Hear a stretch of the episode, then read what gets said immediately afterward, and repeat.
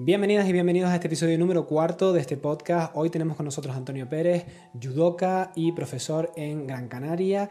Hoy vamos a hablar muchísimo sobre judo, sobre otras artes marciales, sobre el cross-training en artes marciales, sobre docencia en las artes marciales, que ya saben que es un tema que a mí personalmente me apasiona y bueno, una charla súper amena, súper enriquecedora, que le tengo que agradecer muchísimo a Antonio. Quédense como siempre al final eh, para saber dónde encontrar y dónde poder entrenar con Antonio en eh, la isla de Gran Canaria.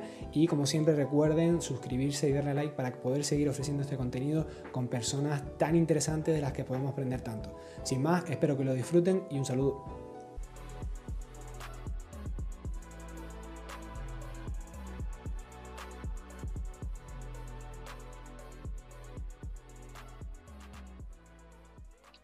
Buenos días, Antonio, ¿cómo estamos?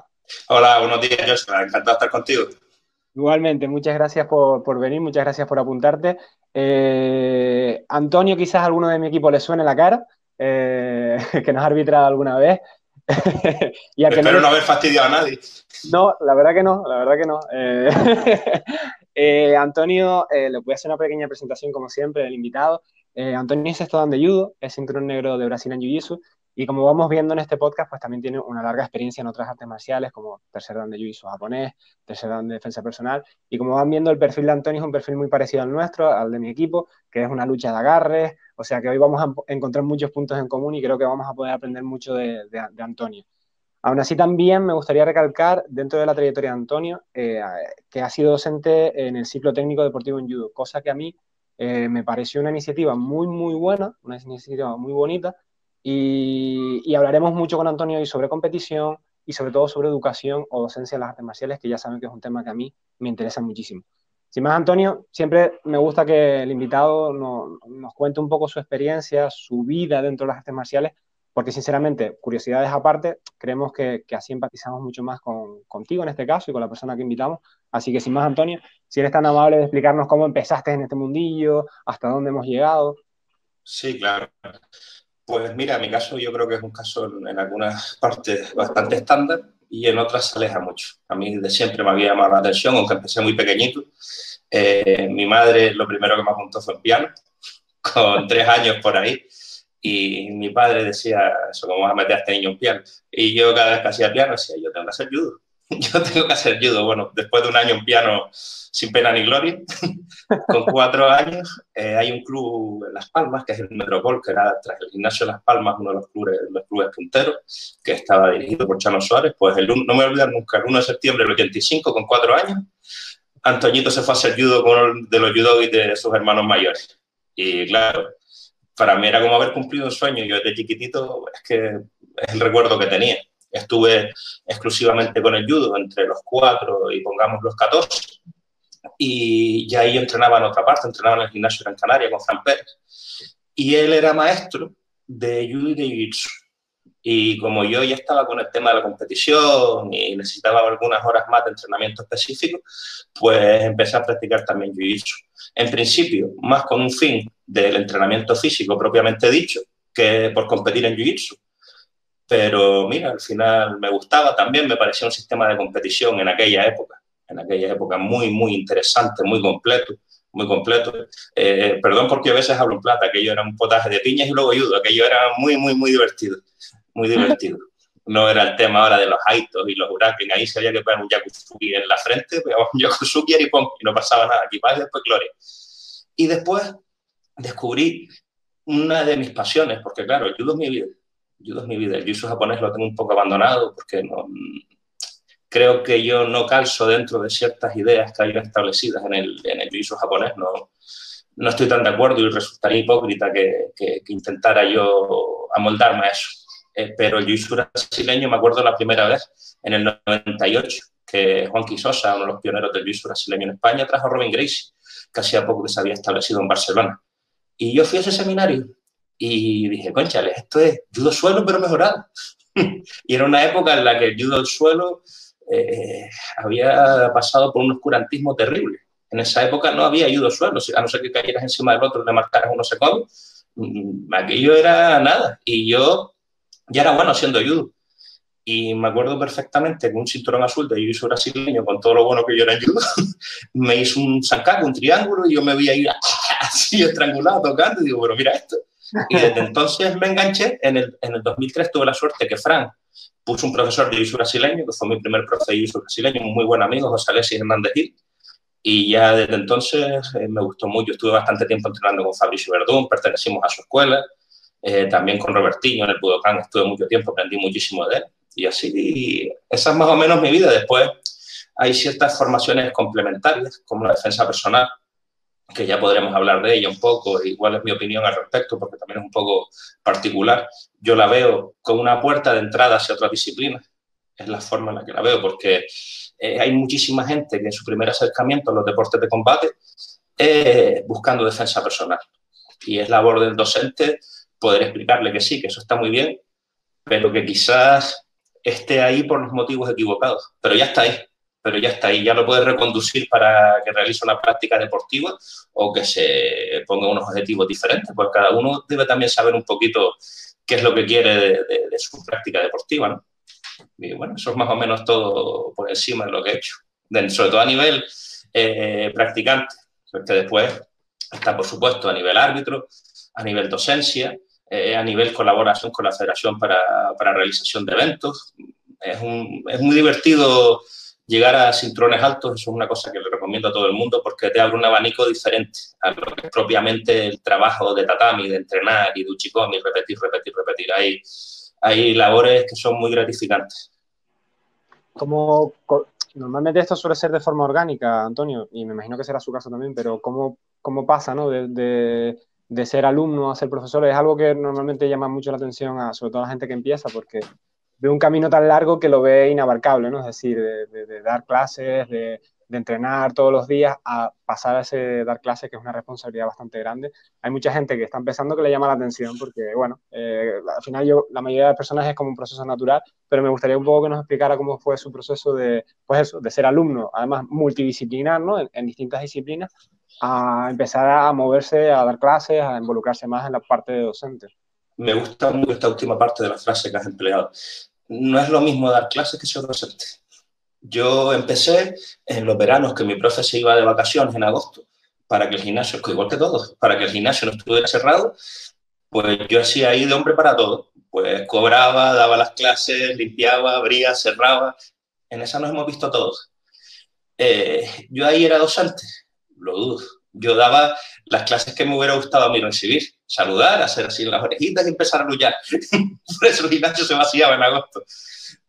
Por eso digo que hay una diferencia entre dar clases muy grande y ser docente. Aparte, yo creo que hay ciertos preceptos que tenemos mal establecidos. Cogemos a los profesores más jóvenes y con menos experiencia y los ponemos a dar clases a los niños, que quizás sea el conjunto más complicado en el que se pueda dar clases, porque tienes que formarlos, tienes que hacer que, que le guste, tienes que fidelizarlos requiere un conocimiento de la didáctica, de la pedagogía, de cosas de docente. Y ya no solamente es que soy el mejor haciendo sotogari, es que pego unos yakuzuki a la velocidad del sonido y a los niños les va a encantar. Es una labor un poco diferente.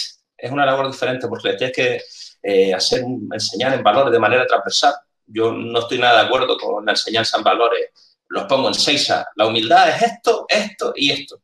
Si la humildad es cuando estás haciendo, eso lo, demuestras mucho mejor si estás haciendo randori con un cinturón más bajo, lo tiras, le levantas la mano, yo también, eso es humildad. Oye, o casi me tiras, o dejarte tirar por un cinturón más bajo, más bajo sin explicárselo a nadie. Otras veces hay una falsa humildad con respecto a eso que, que te dejas tirar, ah, qué bien, que no sé qué, que no sé cuánto. Hay formas de hacerlo de otra manera, decir, me pillaste, entraste súper bien. curiosamente fue la que hicimos hoy en clase, pero oye, te salió súper bien, ¿ves cómo te sale? Y eso es más o menos lo, que veo yo sobre la, la, evolución. Sí, es de una persona que empieza dando clases, pero a través de la formación continua y la formación variada, que llega a ser un docente. Y formación continua, eh, no me refiero meramente al hecho de ir al home dojo y entrenar dos semanas en Japón.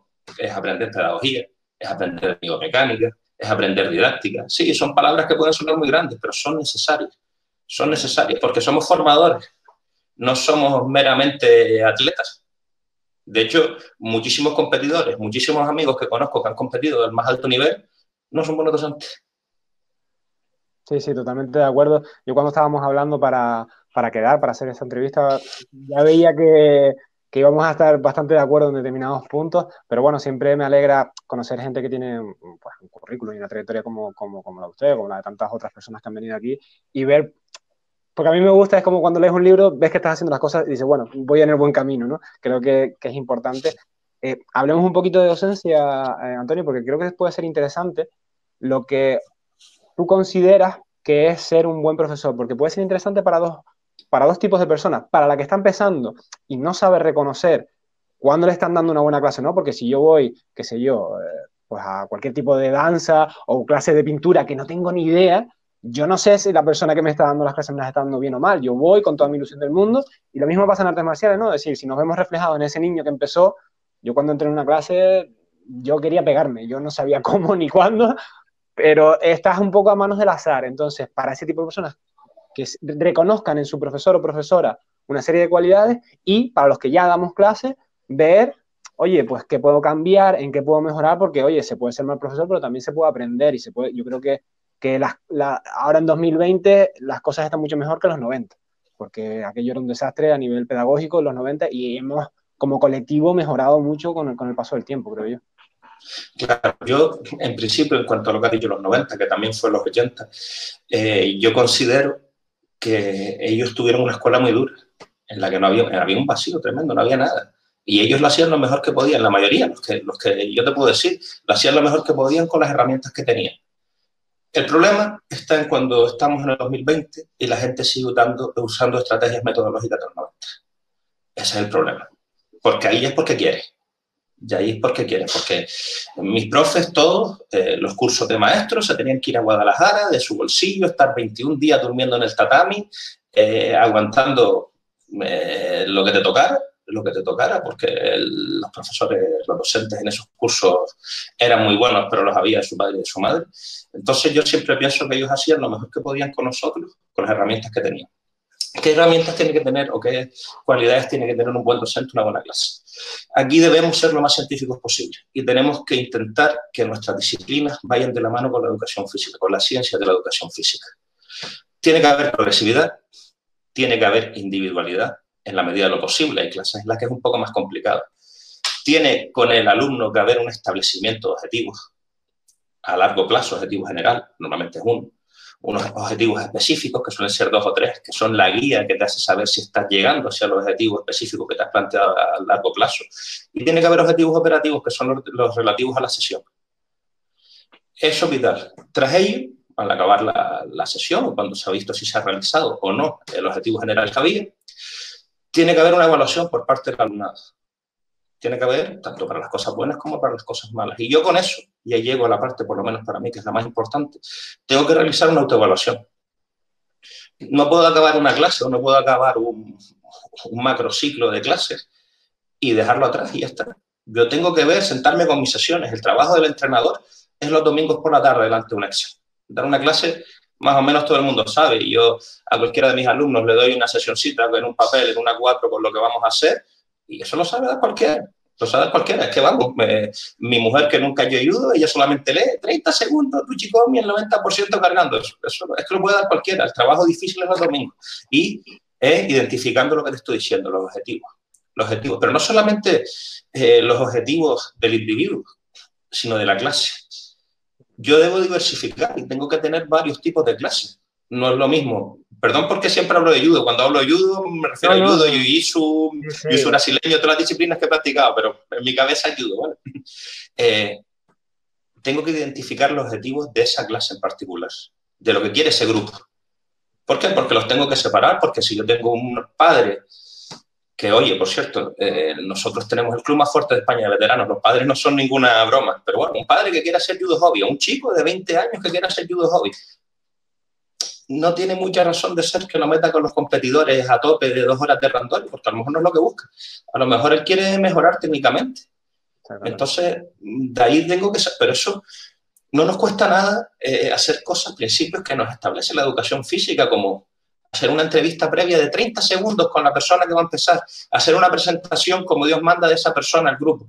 No lo hacemos, no lo hacemos. Y yo voy por ahí, o hasta yo mismo he pecado de eso. Ah, que tú quieres empezar, a traer el chándal, te pones ahí, perfecto. Y el hombre solo, asustado ahí, eh, viendo una cosa que no tiene nada que ver con él, la gente levantándose un metro y medio del suelo, tirándose para acá, para allá con el pijama ese. Y son, eso son cosas que marcan un buen docente, que además da la sensación al alumnado, y esto ya de una forma, de un punto de vista empresario, que es importante que es importante, que no es el cinturón blanco que llega al último ahí y te sabes el nombre y ah, ponte para allá, que parece que te, está, que te está molestando. Yo eso lo he visto, lo he visto un montón de veces. Yo llevo toda la vida y claro, yo me saqué el cinturón negro con 15 años y nunca he vivido eso de sentirme eh, el raro en el tatami. Pero sí que lo he visto hacer y son de esas cosas que haciendo tanto evaluación, ¿vale? O crítica de, sitios en los que lo ves, o a mí mismo que lo he hecho con, con alumnos que dices tú, este no me va a durar dos días, este lo, lo tengo aquí dos días con el chándal y al mismo se arte y no vuelve y me parecen formas de actuar incorrectas. Sí, ahí eh, es complicado, como tú dices, muchas veces aplicar determinadas cosas, pero es una cuestión de voluntad. Es decir, es verdad que si a lo mejor tienes una clase de 20 personas o de 30 personas, individualizar es complicado, pero lo tienes que intentar porque no todas las técnicas funcionan igual para todo el mundo. Lo mismo tienes pues una chica de 50 kilos y un chico de 120. Pues oye, eh, sí, todos hacemos lo mismo en la clase, pero es que hay veces que es normal que a A o a B no le salgan determinadas cosas igual. Y después, sí, la sensación de arropar a alguien en la medida de lo posible al comenzar, yo creo que es clave.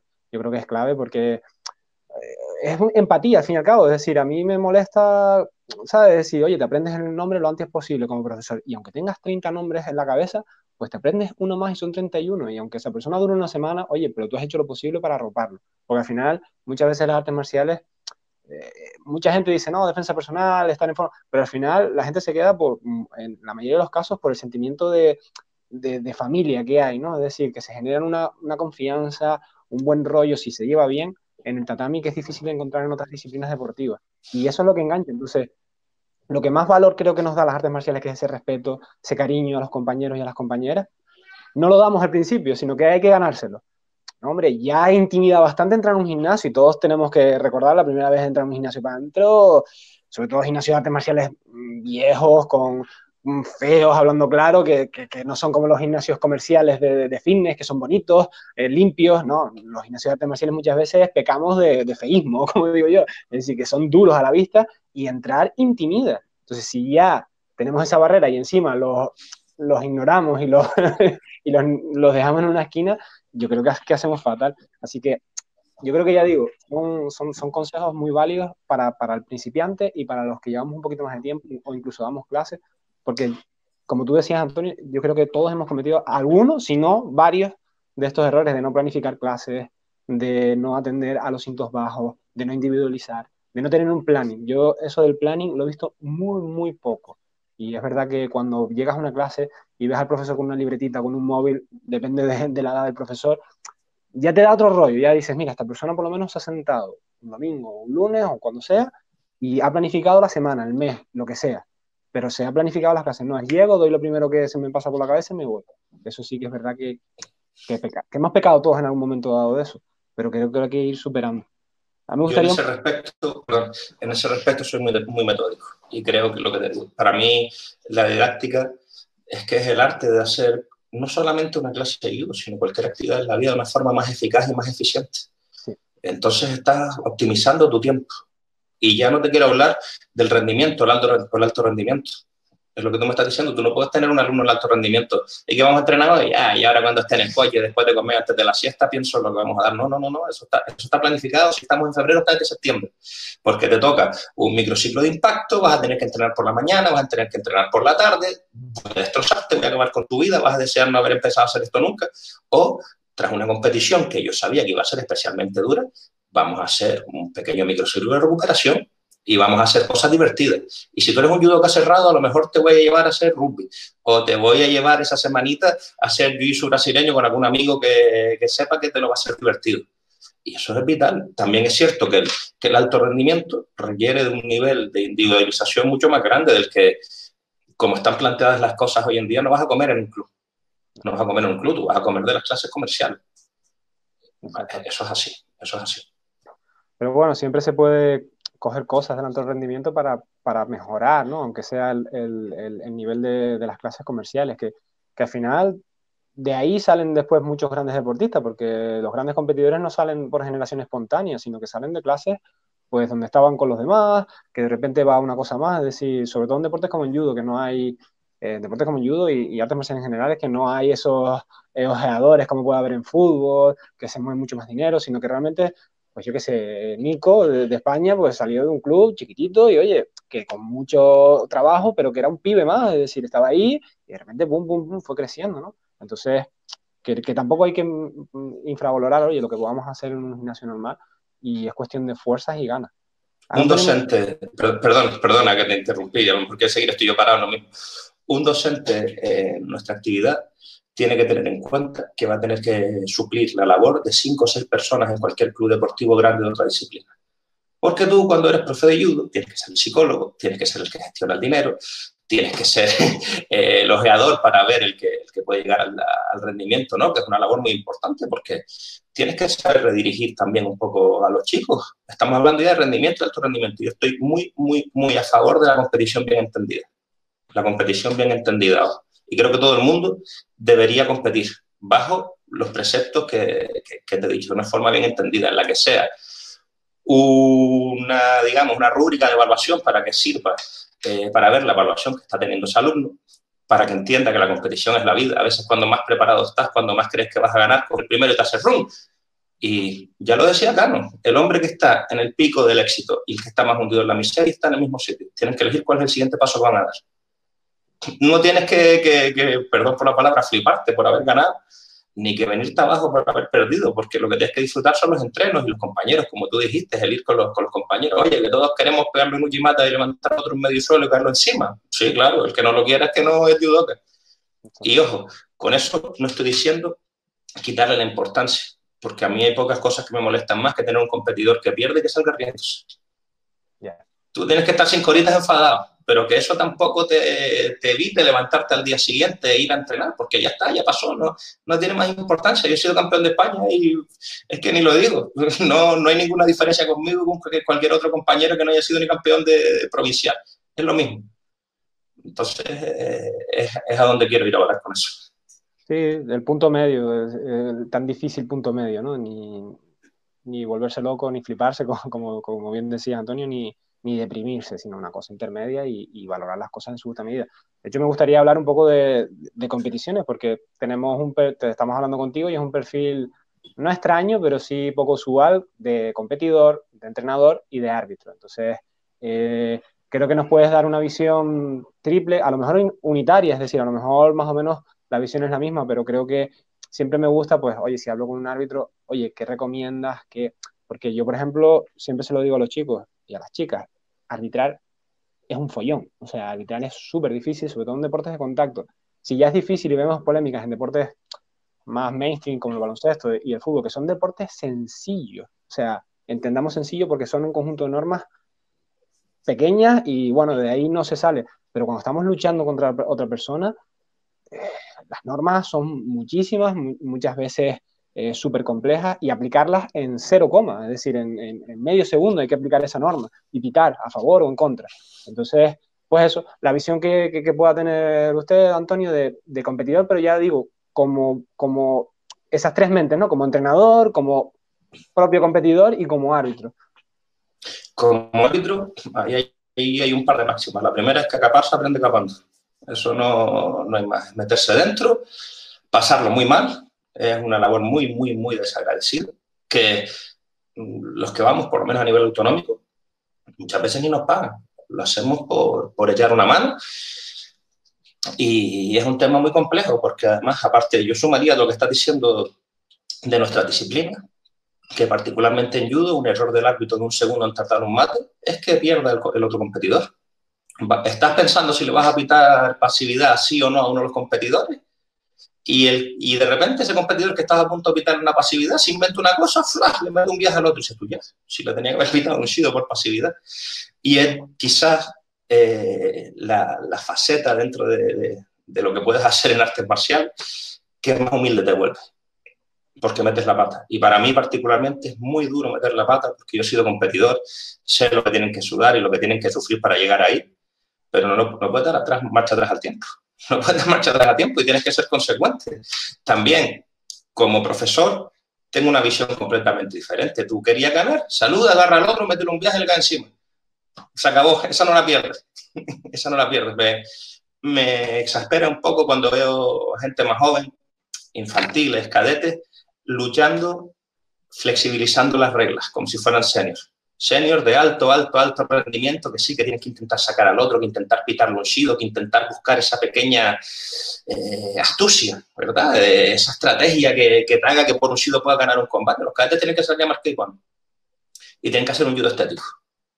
También soy muy amigo del judo estético. No, es cierto que tras, dos años que haya transcurrido una competición, nadie se va a acordar de cómo lo hiciste, pero que digas, concha, que bien me salió que me salió, incluso siendo randori, que digas, oye, es que no estoy doblado, que, estoy entrenando bonito, que hago las cosas sin hacer fuerza, que los engaño, que hago buen kusushi. Creo que el que se judo es el importante. Como competidor, sabe ser comprometido. Sabe ser comprometido. El, el competidor, para que llegue a rendimiento, alto rendimiento, tiene que entender que con sus clases normales no va a ser suficiente, que va a tener que hacer entrenamientos en solitario, que le va a marcar su profesor o que va a estar con él su profesor, porque los profesores somos así, te coges y uno te dice que va a competir y tú te vas con él al fin del mundo. Eh, y eso, no, no, darle más importancia de la que tiene, tampoco darle menos. Y como profesor, quizás sea una idea un poco diferente a lo que, a que la gente quiera escuchar de mí, es saber quererse. A veces tienes al mejor del gimnasio que no quiere, que no quiere, porque es un vago, porque le gusta la fiesta, porque él lo que quiere es estar en el gimnasio tranquilito y tú estás obcecado en querer que él quiera. Y no va a pasar, no va a pasar. El, eh, nosotros hablábamos una vez en el, en el curso en el que yo soy tutor, del siglo, una de las maneras de identificar a, a un posible chico que quisiera llegar a alto rendimiento. Y yo llevé un muy buen amigo que fue el olímpico en judo, que es Itabe Ruano, que es un referente aquí en Canarias de, de, lo que debería ser un judoka dentro y fuera del tatami y él lo tenía muy claro, dijo que el que podía llegar a alto rendimiento es el que le pedía a su profesor entrenar más. Fue una cosa que me dejó completamente, porque yo, desde un punto de vista, como he dicho, científico, la había intentado dar todas las vueltas, test por aquí, físicos, no físicos, pero claro, está creciendo, algunos se desarrollan antes que otros. Este, con perdón, es que es infantil, pero es que ya, perdón, eh, los huevitos le llegan hasta las rodillas y el tío sale ahí y gana todas porque, porque va. No, no, no el que puede ser que te llegue es el que le pide al profesor que quiere entrenar más. Me, encantó, Sí, sí. Sí, porque es el que más, al final sí, el talento está muy bien, pero lo que hemos, por lo menos lo he hablado mucho con compañeros, es el que te trabaja, que te trabaja, el que no falla a entrenar, el que... Y no podemos venir un sábado y no podemos venir un viernes, profe, tal. Y a lo mejor no es el más ducho, no es el más hábil, no tiene las mejores cualidades físicas, pero es que viene siempre. El trabajo duro vence al talento si el talento no trabaja. Totalmente. Y eh, igual que tiene el ser un deportista nato, es una cualidad, la perseverancia es lo más. Totalmente. Una pregunta ya de, opinión personal, eh, Antonio. Eh, te referías, estoy bastante de acuerdo que, que al final en judo, jiu-jitsu incluso, se tiende a, siempre estar bordeando la normativa y esto lo vemos en, yo creo que es un mal endémico de casi todas las artes de, contacto, ¿no? Es decir, todos los deportes de contacto se van... Eh, hay tantas normas que es normal intentar escudarse en ellas. Entonces, mi, mi, pregunta, y ya esto es opinión personal, ¿realmente es un problema de los cadetes? ¿O realmente es un problema de que la propia normativa del judo está tirando hacia un, judo en el que estemos más pendientes de la normativa que de hacer un hipón? Un combate de judo eh, no, se no, trata solamente de ganarlo, se trata de, hacer un pequeño teatro en el que tú demuestres que estás ganando. ¿Por qué? Porque sobre todo en alto rendimiento hay gente que es prácticamente imposible proyectar, entonces tienes que inventarte otra forma. Y es igual de válido, y yo a veces disfruto mucho con combates que la gente plantea de forma táctica, que le saca un shido, le saca otro shido, lo va poniendo nervioso. A mí, pero claro, yo lo estoy diciendo a un alto nivel y como una persona que lo entiende disfruto con ciertos combates que son así, porque lo que te digo, el, el hip es la máxima expresión del judo, pero no siempre es posible. No siempre es posible. Si te toca un adversario que es especialista en contras y te está esperando y sepas que desde que vas a atravesar la pierna, desde que vas a cruzar la cadera, te va a poner a volar, no vas a poder hacerlo porque tú también quieres ganar. Eh, entonces, debemos establecer unos parámetros diferentes para según qué tipo de competición. No puede ser que un cadete gane por sí un combate, pero sí puede ser que gane una final olímpica por sí. Eso es mi opinión, es, eso es como competidor. como competidor. Y creo que es así porque mm, no todos pueden ser on. No todos pueden ser on, no, todos pueden buscar un hueco en donde no existe para inventarse un ataque perfecto y proyectar al otro. Eh, hay otros, por ejemplo, Nico tiene una forma de plantear los combates muy diferente. Nico tiene unas capacidades físicas increíbles y su combate muchas veces empieza en el, en el Golden Score muchas veces, y de hecho hay otro competidor japonés, son muy famosos los japoneses por esto, que la mayoría de las veces le pitan el primer en contra ellos, porque están estudiando, están buscando su hueco, es un tipo de competidor que necesita tener su agarre, no están tan acostumbrados a inventarse ataques desde otras posiciones, entonces necesitan su manguita, su solapa, competidores más, más tradicionales, porque luego por otra parte te puedes encontrar un Santaraya que ataca de donde sea, como sea, con las manos al revés, que dices tú, ya, yo si esto te lo voy a hacer en la clase, te digo que está mal, te paro y te digo que está mal hecho. pero, pero tira, pero tira y ya está, eso es lo que cuento también. Hay que dejarles un poco... Eh, una cosa apasionante el judo es que no está encorsetado a nivel técnico. Quitamos, el, eh, quitamos las agarras de pierna y para evitar el kataguruma sentado. Y la gente ahora se kataguruma sentado sin tocar la pierna. es increíble. Es que eso es lo que iba, de hecho lo iba a preguntar eso, ¿no? las distintas restricciones que han ido surgiendo con el tiempo, ¿no? Por ejemplo, el tema de no poder agarrar las piernas. ¿Qué, qué opinión? O sea, estamos hablando de opinión personal, porque al final, si la normativa es esta, la seguimos todos y punto. Ya entrar a valorar si, pero es una opinión personal, ¿no? De decir, oye, pues a mí me gusta, a mí me gusta menos. A mí personalmente no me gusta, a mí cuanto más libertad con seguridad haya en la lucha, eh, creo que aportamos más, pero bueno, ¿qué, qué, opinión le merece a usted, Antonio? Mira, yo judo olímpico hay uno hay uno, y debemos ceñirnos a las normas. Eh, ahí entramos eh, en una discusión eh, que puede ser muy complicada y que cada uno tiene que, que, ser consecuente, ser crítico y saber lo que le gusta y lo que no, porque además tampoco tenemos que ser cerrados, hay más disciplina. Oye, es que quieres coger piernas pero no quieres estrangular, va a ser sambo. No pasa nada, si es que al final no se debe ser sectario en cuanto a la práctica deportiva que estás haciendo. Seguramente si no te gustan las normas de esas o si crees que ya no se adaptan a ti, tienes otras disciplinas en las que competir y no pasa nada, no se muere nadie. Eh, eh, en cuanto a la restricción de normativa, mm, seguro en 1800, entre 1882, que fue el año de la creación del Kodokan, y 1899, eh, el Shiai en esa época se llamaba Shiniai, que significaba literalmente combate a muerte. No había restricción en cuanto a las luxaciones que podías hacer. Podías hacer luxaciones el mudito, podías hacer necran, podías hacer lo que tú quisieras hasta el 99 y se dieron cuenta que eso no podía funcionar. No podía funcionar en el 25 y ese queda limitado a cómo está ahora, estrangulaciones y luxaciones de codo. En el 73 se introduce la coca y el yuco y el sido por pasividad. Ahora ha habido otro gran hito. ¿A qué se debe este gran hito? A que tenemos que intentar, en la medida de lo posible, que el judo tenga visibilidad en los medios y el judo tal como estaba hace poco, con, con, la gente que se doblaba mucho, en algunos campeonatos importantes el índice de Ipón había llegado a un 23%. Eso es una cosa miserable cuando el judo lo que busca es el Ipón. Ahora hay campeonatos importantes como el Villa de París del, del año anterior en el que se llegó un 87%. Eso significa tortas para todos. Y al fin del día, al final del día, es un juego. Porque igual que me estás diciendo lo de coger las piernas, yo te podría decir que defenderme boca abajo es la cosa más falsa del mundo ante un combate.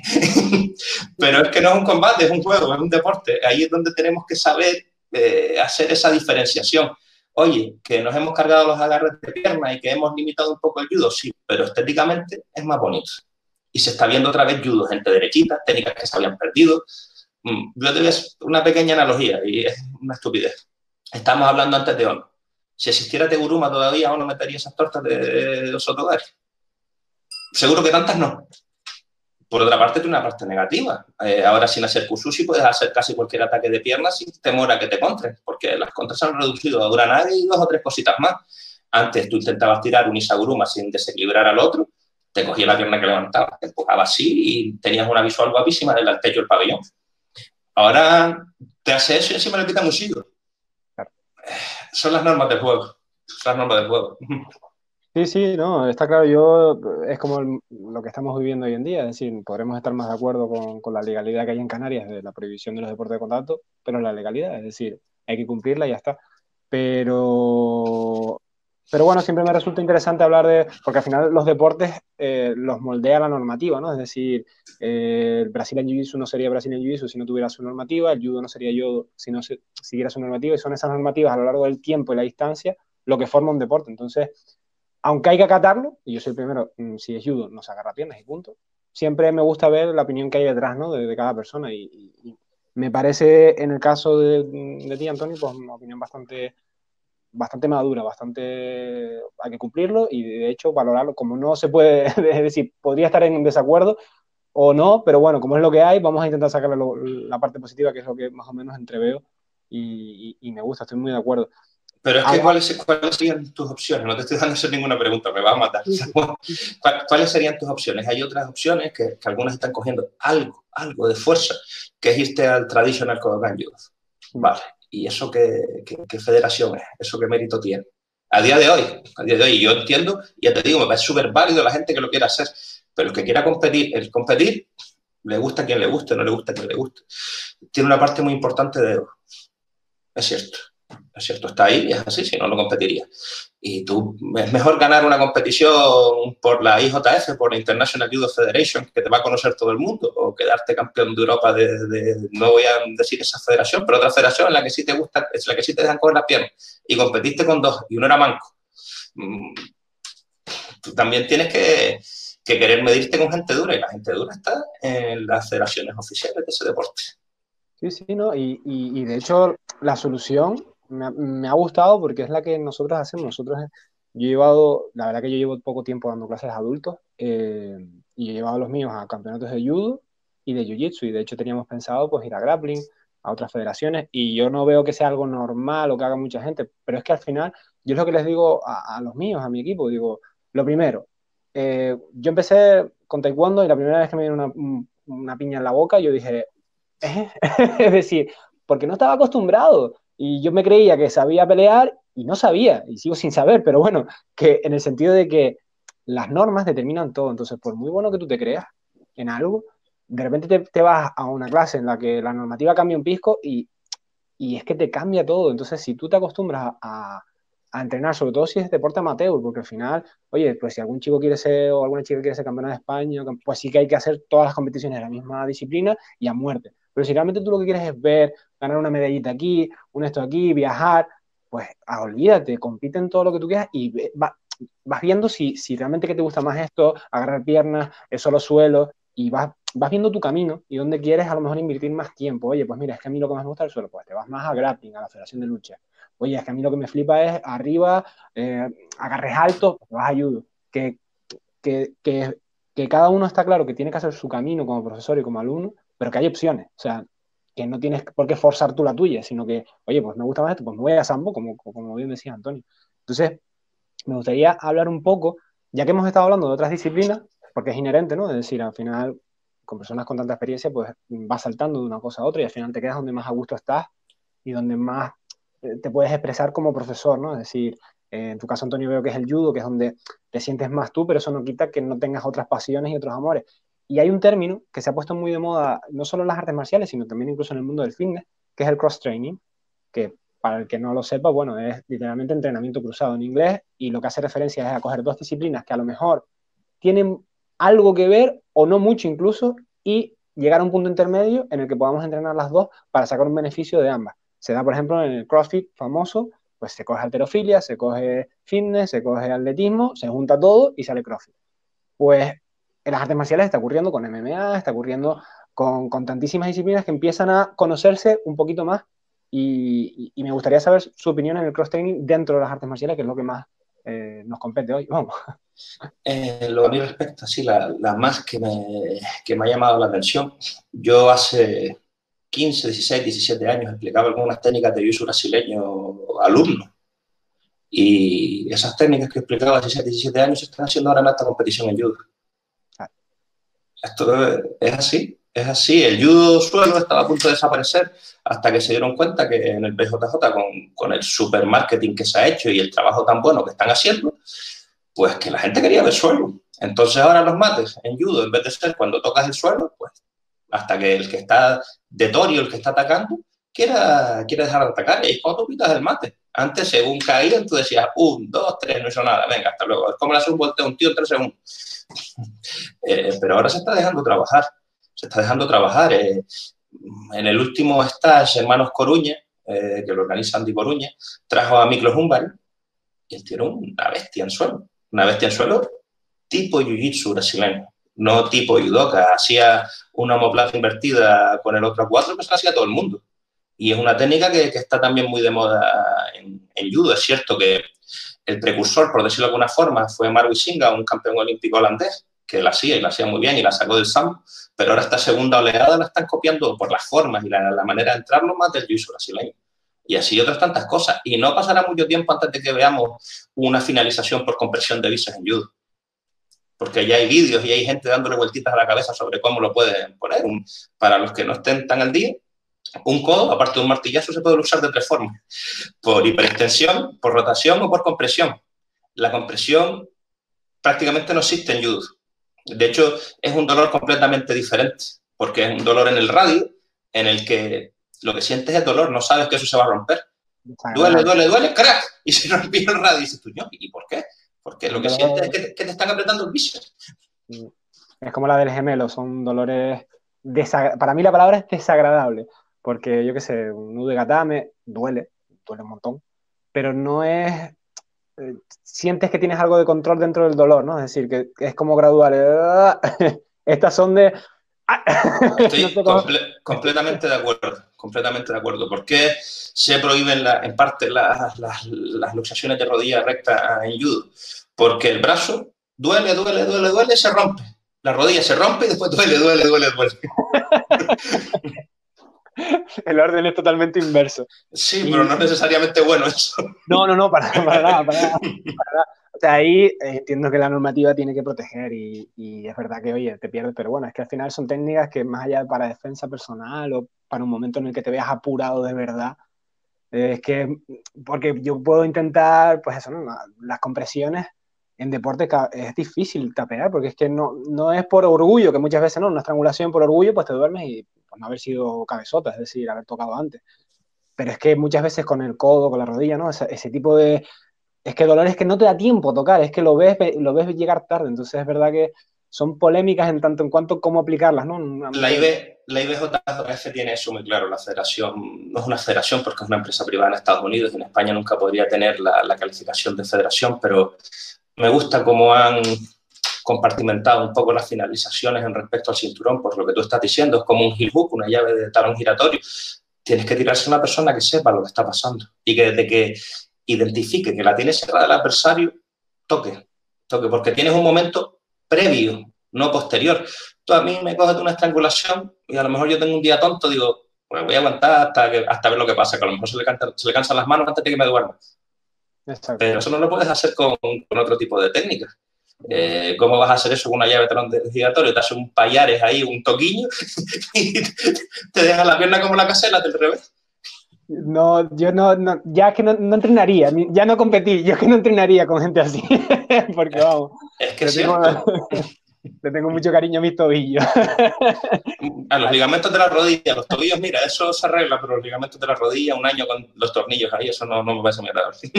No, la verdad que no. Y Antonio, eh, que, que, que aparte de, porque vemos que como el cross-training puede afectar no solo al rendimiento deportivo, sino también a, a la mejora normativa, ¿no? Entre federaciones vemos como, oye, pues, como bien decías, pues el tema de las federaciones internacionales de Brasil en Jiu-Jitsu han hecho que nos afecte, ¿no? Al mundo del judo y es curioso eso mundillo, pero bueno, a un, a un punto más local, ¿no? Es decir, ¿qué aspectos positivos eh, cree que, que, puede tener un atleta a la hora de entrenar, ¿no? Es decir, a la hora de hacer entrenamiento cruzado con otras disciplinas, ¿no? Que puede ser positivo y que puede ser negativo, si es que hubiera algo negativo con una planificación adecuada podría estar bien, pero en alto rendimiento, tú lo dijiste antes, yo estoy completamente de acuerdo, lo que prima es la especificidad. Yo, hay una palabra que no me gusta nada, que es la pretemporada. No, no, puede existir una pretemporada, de que es temporada es temporada, es como un hoyo, tú no puedes hacer medio hoyo. de que lo empiezas es un hoyo. Eh, en el que debes evitar cargar a la gente de, de la práctica deportiva específica que va a realizar más adelante, puede ser muy interesante o lo que te decía antes, tras una competición que ha sido especialmente dura, pues para un deportista de élite, un día de descanso es un día en el que entrena dos horas. Debe ser así, no es el día que se pone en el Netflix y dice, bueno, hasta que se acabe el mundo, hasta, y te levantas al día siguiente. Ha habido una pérdida de rendimiento seguro. Estamos hablando de gente que tiene que estar estirada, estirada, estirada como la cuerda de una guitarra. Y si no, no hay tu tía. Eh, además, yo cuando puedo establecer los objetivos, mm, digamos, de mejoría de gesto técnico, lo tengo que hacer en esas primeras fases de la, de la temporada. Oye, es que yo quiero que mi, mi, mi atleta desarrolle algún tipo de yuji gatame. Pues no sería mala idea tenerlo esas primeras fases de la temporada llevándolo a ser jiu brasileño, hablarte con el profe si es amigo tuyo y decirle, oye, mira, es que necesito para este caso específico que lo trabaje y que haga las colas, movimientos eh, de drills, de, de, ese ejercicio, porque lo que está claro es que tienes que aprovechar el tiempo, tienes que aprovecharlo, porque para ese atleta de alto nivel tampoco va a ser tan importante luchar con las normas de jiu brasileño que te monten por la espalda y te hagan cuatro puntos, porque no va a entender lo que está pasando ni lo va a poder aplicar después. Ya si él decide dejar el alto rendimiento y, digamos, diversificar la forma en la que compite, ya se preocupará de entender jiu brasileño, como Travis Stevens. Ya se preocupará de, de, de aprender las normas de su juego. Pero haberte contestado con eso.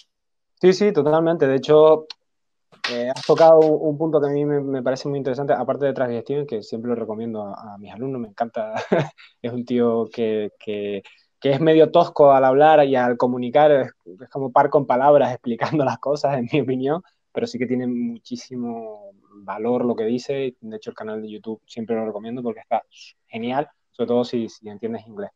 Eh, Fíjate, eh, perdón, Jimmy Pedro, que fue su profesor, que también nos los precursó, hacía yo brasileño, le encantó, se volvió loco, cuando vio eso le encantó. Eh, estamos hablando de, una persona que no se hacía ayudo en Estados Unidos, porque en esa época no hacían nada de ayudo, cogió con una hija, con la mujer, y se fue a Estados Unidos, a Japón a vivir dos años para prepararse para las Olimpiadas, porque había visto con su nivel actual y con los buques que tenía, que al final son los que determinan tu mejoría, no llegaba. Pues claro, muy para Estados Unidos. Eh, Neil Adams, Neil Adams le encanta el jiu brasileño y es un apasionado de aprender, y estoy hablando del que no lo conozca, Neil Adams, es ahora mismo una de las figuras más preeminentes en la IJF, es el director de arbitraje, es el que el speaker, es una voz muy, muy, muy, muy válida para hablar de, de judo. Si ves una cosa que te gusta, ¿por qué no imitarla?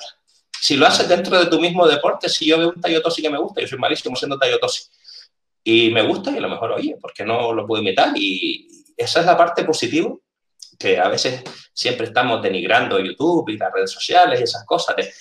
y yo de nuevo, yo es que no creo en las verdades absolutas, es una cosa que te da el acercamiento científico.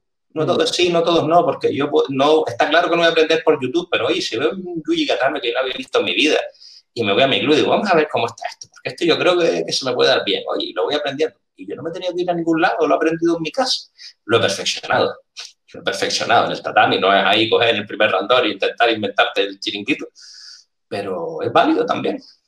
Es un refuerzo, Antonio, es un refuerzo y yo también era de los que no eran muy partícipe de la plataforma, incluso ahora teniendo una, y, pero es verdad que es un refuerzo tremendo que después los chicos y las chicas jóvenes tienen otra mentalidad, te piden, oye, ¿dónde puedo repasar esto? Y porque a lo mejor quieren venir a clase habiendo visto un vídeo anteriormente porque para ellos les ayuda. Y es que es normal, son otra generación, se han criado en la era digital, en la que tienen toda la información a mano. Entonces, de hecho, este podcast surge de esa idea de, yo muchas veces, pues a lo mejor hablando con compañeros que tienen más experiencia que yo, veía que los chicos escuchaban y yo recuerdo sentarme en una mesa con adultos y escuchar de cosas súper interesantes fuera dentro de las artes marciales y estar sentado y decir, y la idea de este podcast surge porque me gustan los podcasts a mí personalmente, y una final limita.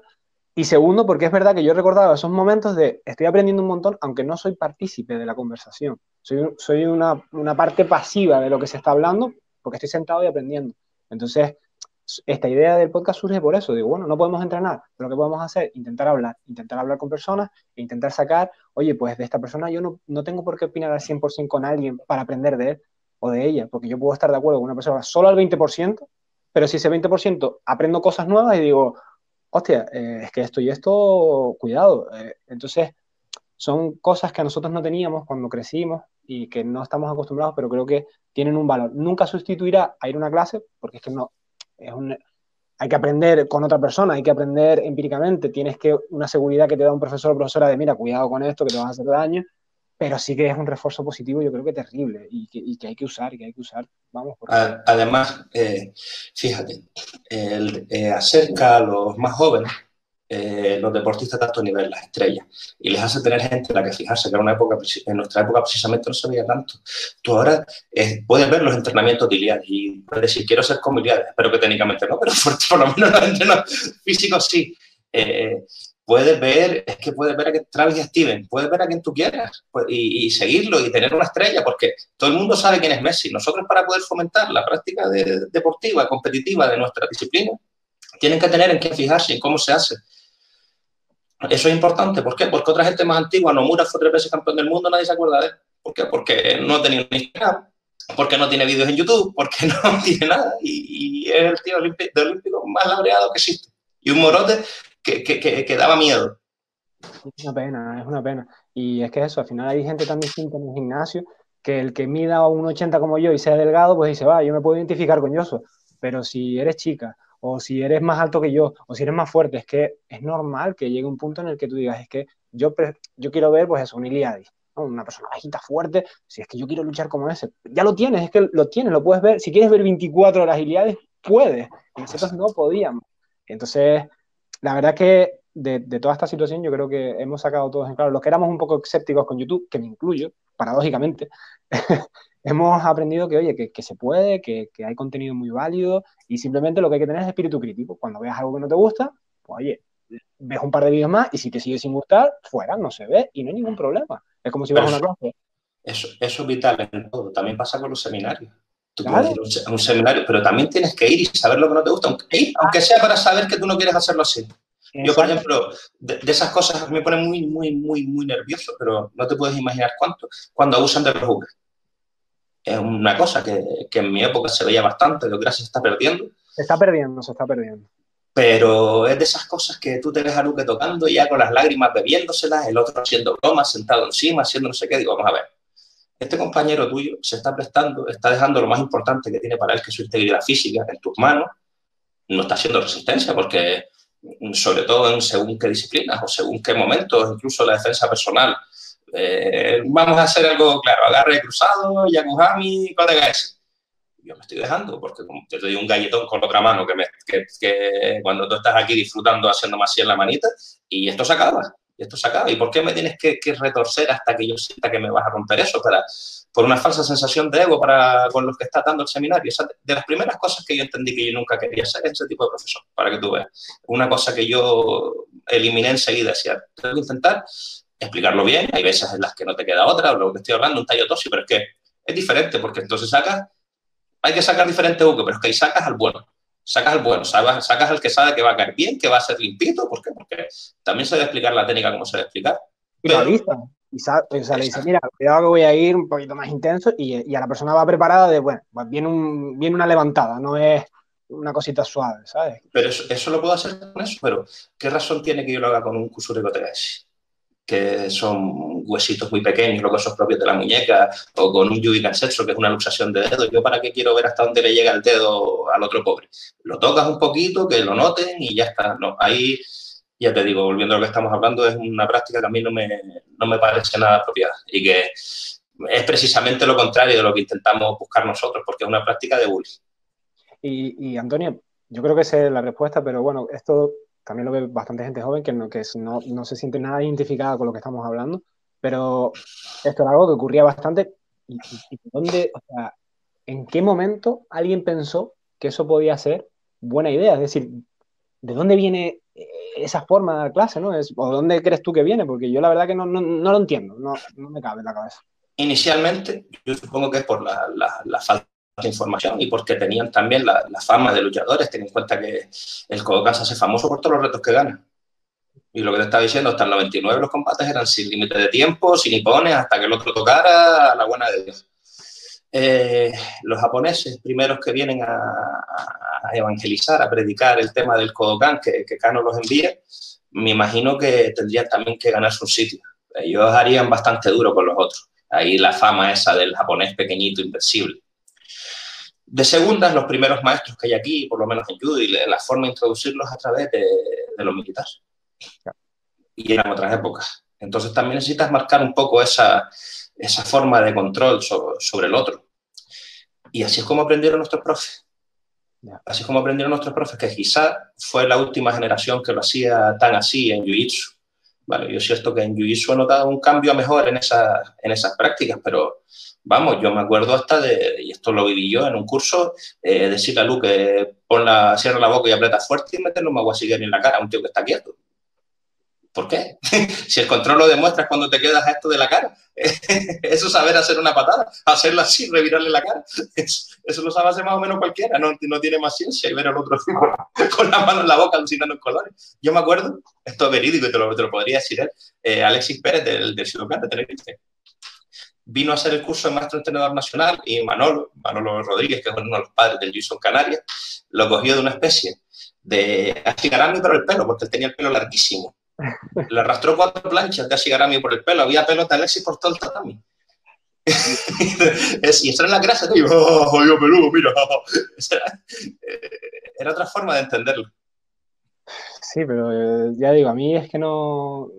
Eh, es normal porque, ya te digo, son historias que vas viendo repetidas en distintas personas, en distintas artes marciales. Es que da un poco igual. Al final vemos que era más o menos lo que había a nivel, por lo menos España, ¿no? Que es lo que yo he podido hablar y es un rollo que, no me cabe. O sea, puedo llegar a entender porque todo lo que ha explicado me cuadra, es decir, rollo militar, pero realmente es eso. O sea, yo puedo ver eso y decir, pero es que qué valor didáctico tiene esto. O sea, realmente esta persona. O sea, porque yo, por ejemplo, no tengo pelo donde agarrar. pues imagínate yo. ¿Sabes? Que es como, pero ¿para qué sirve esto? No, no, ya digo, no. Pero Fíjate, fíjate que curiosamente, y esto ya es una opinión mía, se da muchas veces en, disciplinas que no tienen randori después. Eh, sí, sí, totalmente de acuerdo. Ya con eso, el que como dice Mano lo viera, el que lo quiera coger, que lo coja. Sí, sí, sí. sí, Porque después cuando tú vas a tener, yo por cierto, dentro de más cosas, considero que en judo y en otras disciplinas, yo, fíjate que he evitado durante toda la charla la palabra artes marciales, no me gusta. No me gusta, es un término con el que yo no me siento relacionado para nada. Yo soy un entrenador deportivo, soy un técnico, soy un competidor, soy un deportista. intento ser un formador, pero no con esa forma de pensar cerrada que te decía al principio, poner al otro en seis, a la humildad es esto, el coraje es lo otro, el no sé qué es lo no sé cuánto. Coraje es cuando tú eres un profe con 63 años y haces randori con tus alumnos.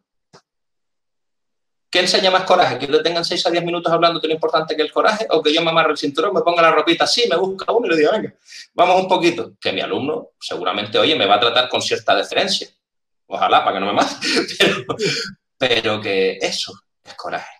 Por eso te digo que las disciplinas con randori y con competición bien entendida, de una forma contraria a lo que pueda parecer a mi punto de vista, pueden realizar una práctica transversal, una enseñanza transversal de valores mucho mayor que otras, en las que hay una supeditación directa y en las que se pueden crear ambientes tóxicos dentro de una clase, en la que el profe, tú lo dijiste, tira rayos láser por el ojo, es mágico, tres adversarios lo cogen, dos de ellos armados, hace así, fu, fu, xian, y todos salen volando. De hecho, tuvimos en un podcast a un compañero que era doctor en historia del arte, de, arte japonés y demás, y también hacía como artes marciales súper tradicionales. Y él mismo lo decía, dice, es que es un error de traducción. Es que artes marciales no existen en japonés, es una mala traducción que se hizo desde el inglés y así se ha quedado. Y, él siendo una persona de, artes marciales de kata, súper tradicionales, súper en un, en un ámbito que nos queda un poco lejos a nosotros quizás, lo decía en plan, es que esto arte, arte tampoco es, es decir, es que esto ha sido una mala traducción que se ha llevado y ya está. Es decir, y lo mío incluso, que es súper tradicional, de conservar una cosa, porque él lo dice, dice, lo mío no es eficaz, lo mío es coger una cosa, conservarla en el tiempo, como una cápsula del tiempo, ¿no? Es decir, no valoramos la eficacia. A mí me, me dejó, vamos, me voló la cabeza, ¿no? Cuando él mismo decía, yo es que no busco la efectividad cuando un kata, yo busco conservar una forma en el tiempo como una cápsula y me pareció como un trabajo de restauración, ¿no? Por así decirlo, de Es, es, loable, porque es la definición de lo que tiene que ser un kata. Un kata tiene que ser inmutable durante el tiempo, porque en esa época no había libro, no había nada, había una tradición oral y había que hacerlo como había que hacerlo. Y eh, eh, era así. Entonces, es normal, yo a veces siempre, de hecho en ese podcast lo, lo decía también, que hay, hay, días que entiendo la parte de arte dentro de arte marcial y días que la rechazo totalmente, es como sentimientos encontrados, ¿no? Porque hay días que amparados en el arte, pues vemos auténticas locuras, eh, como estaba comentando, de, locuras, es decir, es que al final la mente humana es muy, hay muchos condicionantes, le tienes mucho cariño a tu profesor o profesora y, puedes empezar a pasar por determinados aros. Y ya digo, el arte ampara una parte de, la, deportividad, de la lucha, que quizás no es la mejor. Después empara, a mi modo de entender, la parte creativa, que de repente te viene un pibe que no le has enseñado algo sencillo, como yo que soy un sankaku, y lo saca más o menos solo y tú dices, ¿y cómo sacó el mamón este esto? ¿Por qué? Porque tiene ya esa creatividad. Entonces, para mí siempre estoy en esa dualidad de no me gusta, me gusta, Pero hay, hay, cosas con las que tenemos que tener mucho cuidado, porque lo que hace uno representa a todos. Eh, y, nosotros, cuando tú eres más o menos de mi edad, eh, cuando éramos jóvenes, tenías que creer lo que te decía tu profesor como un fe, porque no había YouTube, no había nada, y a ti te decían con un alto en la sien del otro, podía causarle mil muertes diferentes. Y, de repente, y fíjate en MMA o lo que sea, yo le puedo meter 35 altos al otro en la sien, que lo que va a hacer es partirme los dedos. Y para nosotros el Haito, yo me acuerdo de eso, siendo un pilito en Jiu-Jitsu. No, esto en la 100, vas, poco menos que lo desconectas y se acabó. En el hueso, uno en el conjunto de huesos más duro del cuerpo contra el dedo. contra el dedo. Pero te lo decían y dices tú, no, no, cuidado con el Haito, cuidado con el Haito, que eso es para matar. Para matar. El, el Haraigoshi cayéndole encima no, pero el Haito sí, ¿sabes? De hecho, Antonio, algo que me, que me, gustó un montón cuando estábamos un poco preparando eh, el podcast era un, un, término que usaste tú que me, que me, gustó un montón, que era como las verdades enlatadas, ¿no? Que para mí son como tópicos marciales o medias verdades. Y me gustó la expresión porque no lo había escuchado nunca eh, de verdades enlatadas dentro de las artes marciales, que es lo que estamos hablando. Y me gustaría que nos explicara qué es verdades enlatadas, porque yo lo entendí, en cuanto me lo dijo, aunque no había escuchado la forma de decirlo, yo te entendí perfectamente. esta, esta es una de ellas, esta es una del Haito. Eh, el techo que le das en la base de la nariz y se le clava el hueso en el cráneo y sangre por los ojos y estertores, es un desastre. Tienes que limpiar eso después. yo he eh, caído en esos errores, ¿eh? Y yo. sí, sí, sí. Porque te lo decían, no había YouTube, no había forma de, de contrastarlo. Ya está, ¿Cómo, ¿Cómo, no te vas a creer eso?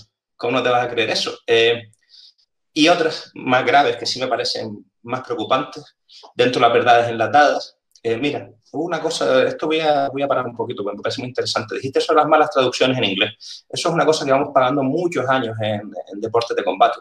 Randoli, tú le preguntas a cualquier chico que vaya a examinarse cinturón negro, práctica libre. ¿No es verdad? Es free sparring. Es más lucha libre, más una lucha de entrenamiento que una práctica libre. Eh, más palabras que son muy extrañas. Maestro. En japonés lo llaman maestro, sensei, es el que recorrió el camino antes ese camino. ¿A dónde voy a parar con esto? Eh, nosotros no podemos ser doctores de la vida y gente que, impone su dogma de fe y le dice a los demás cómo comportarse, por lo menos mi forma de ser. Y el, alumnado tiene que ser lo suficientemente crítico, lo suficientemente inteligente, como que el profesor no te va a enseñar una forma ideal de comportarte y que tú la debas seguir a pie juntillas. Y es un problema que ha afectado a las disciplinas de combate y a, a, las de no combate durante mucho tiempo. No, esto es lo así o esto es lo así. Yo he visto comportamientos casi sectarios en algunos estoy casi sectarios o sectarios del todo. Sectarios, sectarios totalmente. E incluso con una jerarquía, con diferentes marcadores que te harían pensar que es una secta de, de todas, todas. lo que te digo, el maestro invencible, esa es la primera con la que hay que acabar. A mí, cualquiera de mis alumnos haciendo randori un día le pone las pilas. Y eso está bien, eso normaliza, eso humaniza eso humaniza, eso hace que, que, vean que el profe también es humano y que el profe no se las sabes todas, ni cuando te estás así y te, y te, y te, pone a volar y te da el revés. Oye, que yo intento ganarlas todas para que no me pongan en lío. Pero que creo, eso es a lo que me refiero con las verdades enlatadas. Con, fíjate, el vídeo este, que todo el mundo lo habrá visto y que es más famoso que, que nada, de No Touch Knockdown de esto, y que luego le hacen con un MMA y el de MMA al final va con cuidado porque el pobre viejito tiene una barba hasta allá abajo y le hace así un poquito, los viejitos con sangre, con las manos en los dientes. Esas son las verdades enlatadas. Por eso el alumno tiene que ser crítico. no solamente con eso, sino que a veces sucede con, con la disciplina de combate que caes en el primer gimnasio, es que vas y ahí te quedas. Yo como profesor soy el primero que le digo a todo el mundo, vayan a este club, vayan al otro, y organiza salidas, vamos a ver este club, que son amigos míos, porque oye, si les gusta más, si pueden aprender algo de ahí. Y también está relacionado con el cross-training, porque no solamente tiene que ser dentro de la misma disciplina.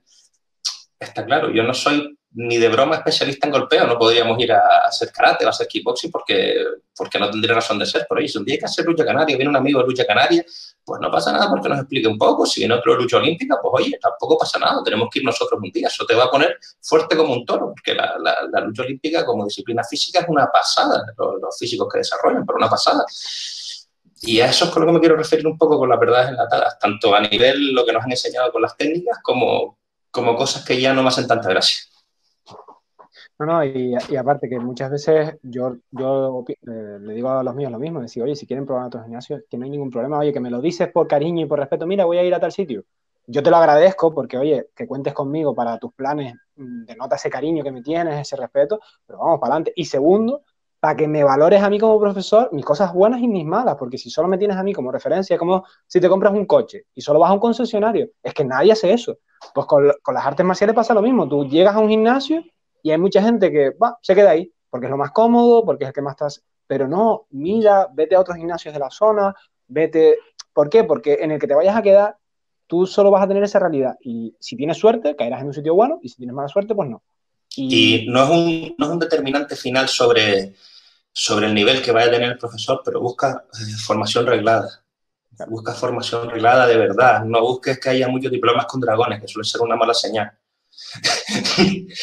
que haya, que el profe tenga 25 séptimos danes, también suele ser una mala señal. Tú antes me estabas preguntando sobre el tema de abusar cuando sale de UQE, pero es que hay gente, los profesores somos seres humanos y hay gente que está de profesor y quizás no debería serlo, hay gente con baja autoestima y de ahí la necesidad de cubrir con, con 35 diplomas con dragones y con muchos danes y muchos kanjis eh, la pared del dojo.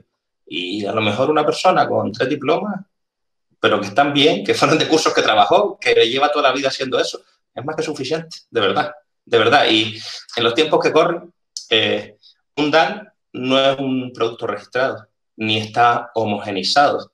Hay algunos, para los más jóvenes, no explico, que están reconocidos por el Consejo Superior de Deportes, que es el órgano que rige eso. Y hay otros que no. Tú y yo, ahora cuando acabemos la entrevista, yo monto una asociación, Antonio Pérez Judo, y te doy el décimo DAN porque me cae bien y después tú montas la Yoshi y me das el 12, porque, porque sí.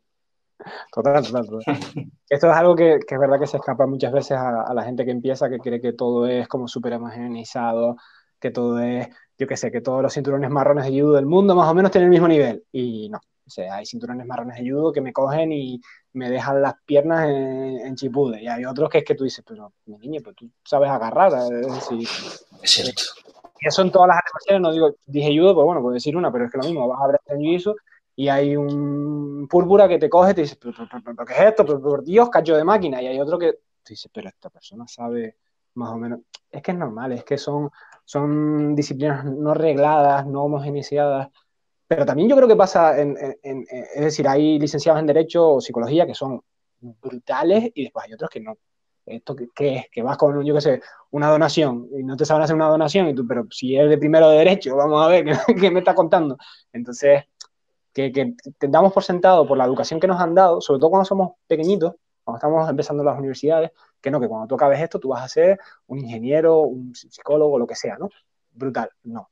Esto es años y especializarte y estar trabajando en ello, porque que tú tengas el título de, eh, psicólogo no te hace un buen psicólogo, eso te hace tratar a gente, ver distintas patologías, curar o, más o menos arreglar a personas, y eso es lo que te hace un buen profesional. Meter las manos en, el motor ¿no? de, lo que tú trabajas. Entonces, eh, que la gente tenga muy claro eso. Dan no igual a, a saber dar algo, sino, oye, un trabajo que se hizo en un momento dado y ya está.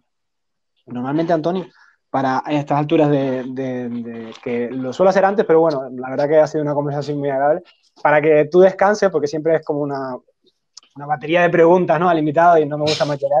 Siempre dejo un ratito en alguna pregunta que quiera hacer el invitado, si tienes algo que se te ocurra o que se, vamos, que tengas alguna curiosidad que yo te pueda contestar, si sé.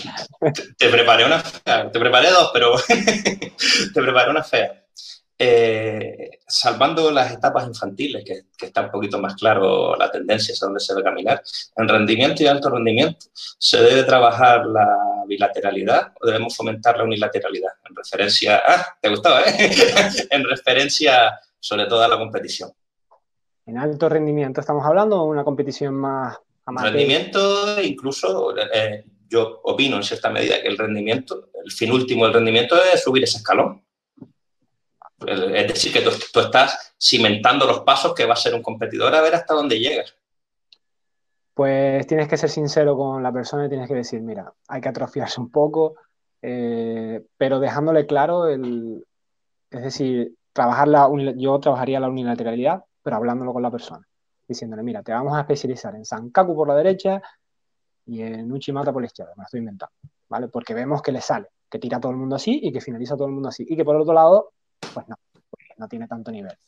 Entonces, eh, trabajaría la unilateralidad, pero después también intentaría, si no le sale ese Sankaku bien por la izquierda, que habíamos planteado que le salía bien por la derecha, intentar buscarle algún ataque por el otro lado, el que tenga más torpe, que sea peligroso, no que sea igual de asesino que por el lado bueno, pero sí que plantee un problema para poder después atacar con el lado bueno.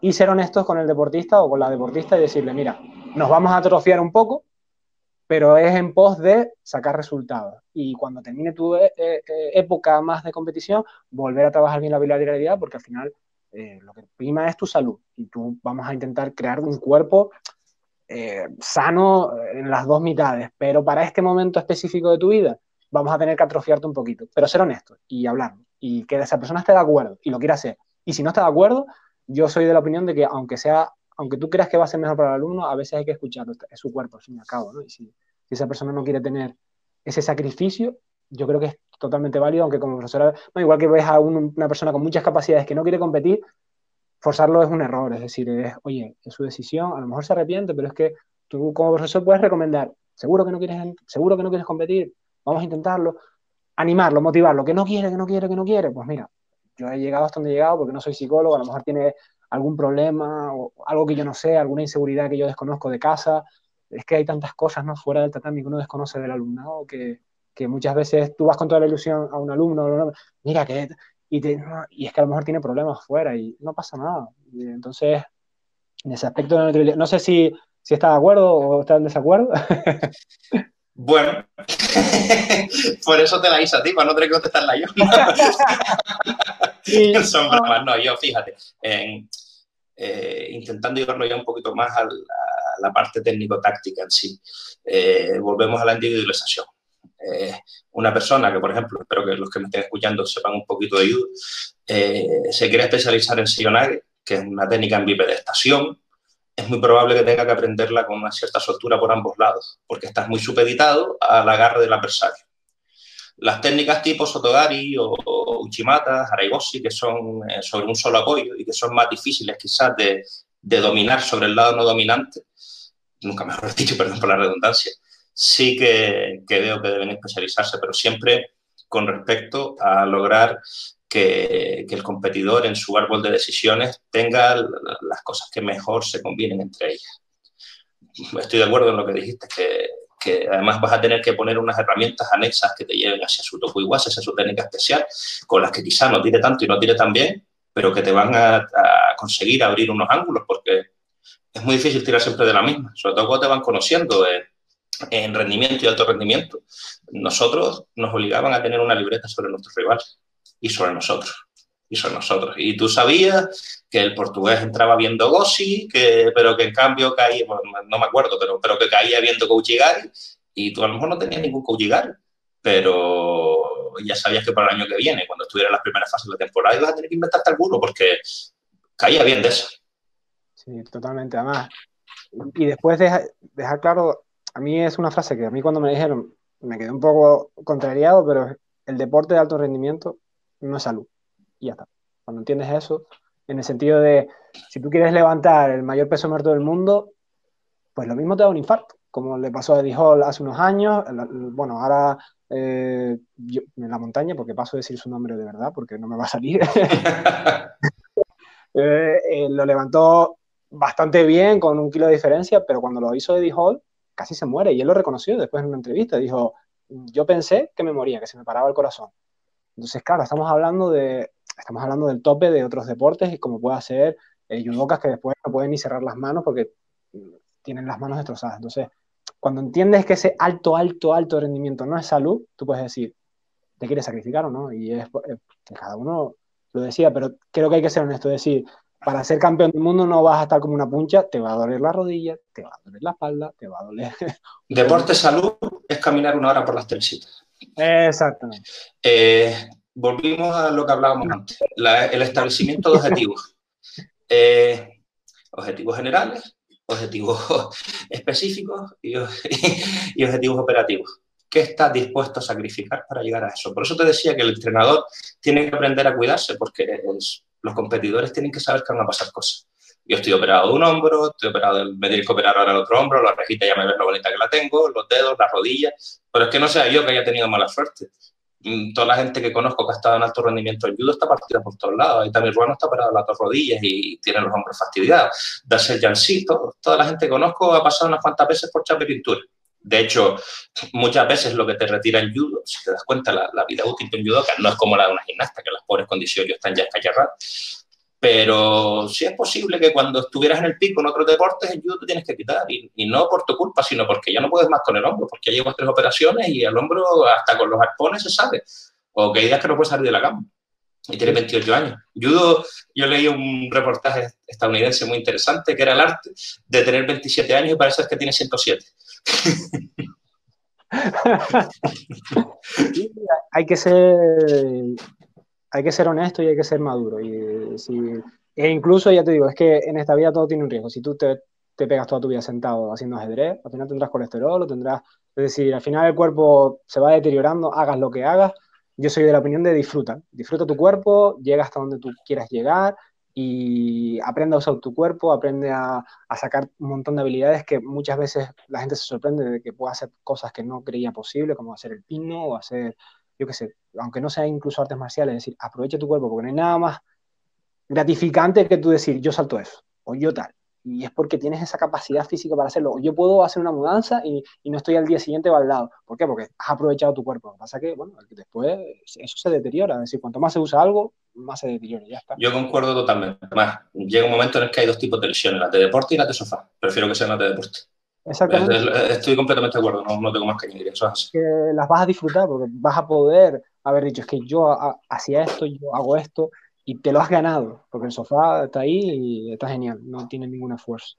Me, gustaría hablar, Antonio, lo habíamos hablado también, eh, lo hemos tocado un poco por encima, pero no hemos podido entrar eh, de lleno, sobre la tradición, sobre la tradición. Muchas veces quizás malentendida, en mi opinión, porque al final hacemos disciplinas que vienen de Asia, y Asia tiene una cultura, sobre todo Japón, muy distinta, muy alienígena en el sentido de que es muy diferente a la cultura occidental, la cultura europea, la española en nuestro caso. Y yo creo que hemos interpretado muchas veces eh, la tradición marcial con la cultura occidental, la cultura asiática y la cultura japonesa en particular. Entonces, cuando lo hablábamos, como en la mayoría de los casos vi que más o menos pensábamos igual, me gustaría que simplemente explicaras eh, qué entiendes tú por tradición dentro del judo o dentro de cualquier otra disciplina, o, eh, y la tradición malentendida, ¿no? Es decir, ¿qué, ¿qué, estaría en tu cabeza bien y qué estaría en tu cabeza mal. El problema con esto es la tradición malentendida y una liturgia malentendida cuando mezclamos la sociedad japonesa, la forma que se puede hacer, o lo que nosotros entendemos por la sociedad japonesa, que ahí es donde hay un problema con lo que hacemos. En Japón, hay profesores en la Universidad de Tenri, en la Universidad de Tokai, en los, los clubes de judo más famosos, que dan la clase fumando. Hay profesores que dan las clases en vaquero. Hay profesores que se sientan en una mesita que tienen ahí, se ponen una manta y dan la clase. Eh, en Japón hay universidades en las que hacen un saludito de pie mm, rápido y corriendo porque tiene dos horas para entrenar y hay que ir a todo meter. Eh, en Japón, tú, nadie se pone en seisa para saludar fuera del judo porque es una liturgia del 19. Solamente lo hacen para pedir perdón por hechos, por muy graves, muy graves, y mucho menos con la cabeza tocando el suelo.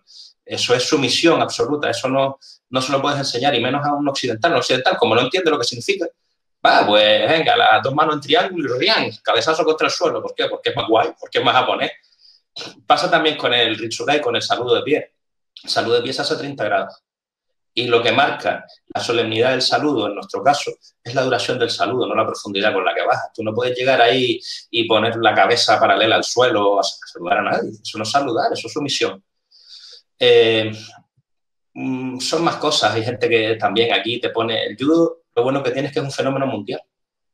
Eh, es una pequeña contradicción, pero yo no hago judo japonés. Yo hago judo de Japón en España, igual que cualquier otro.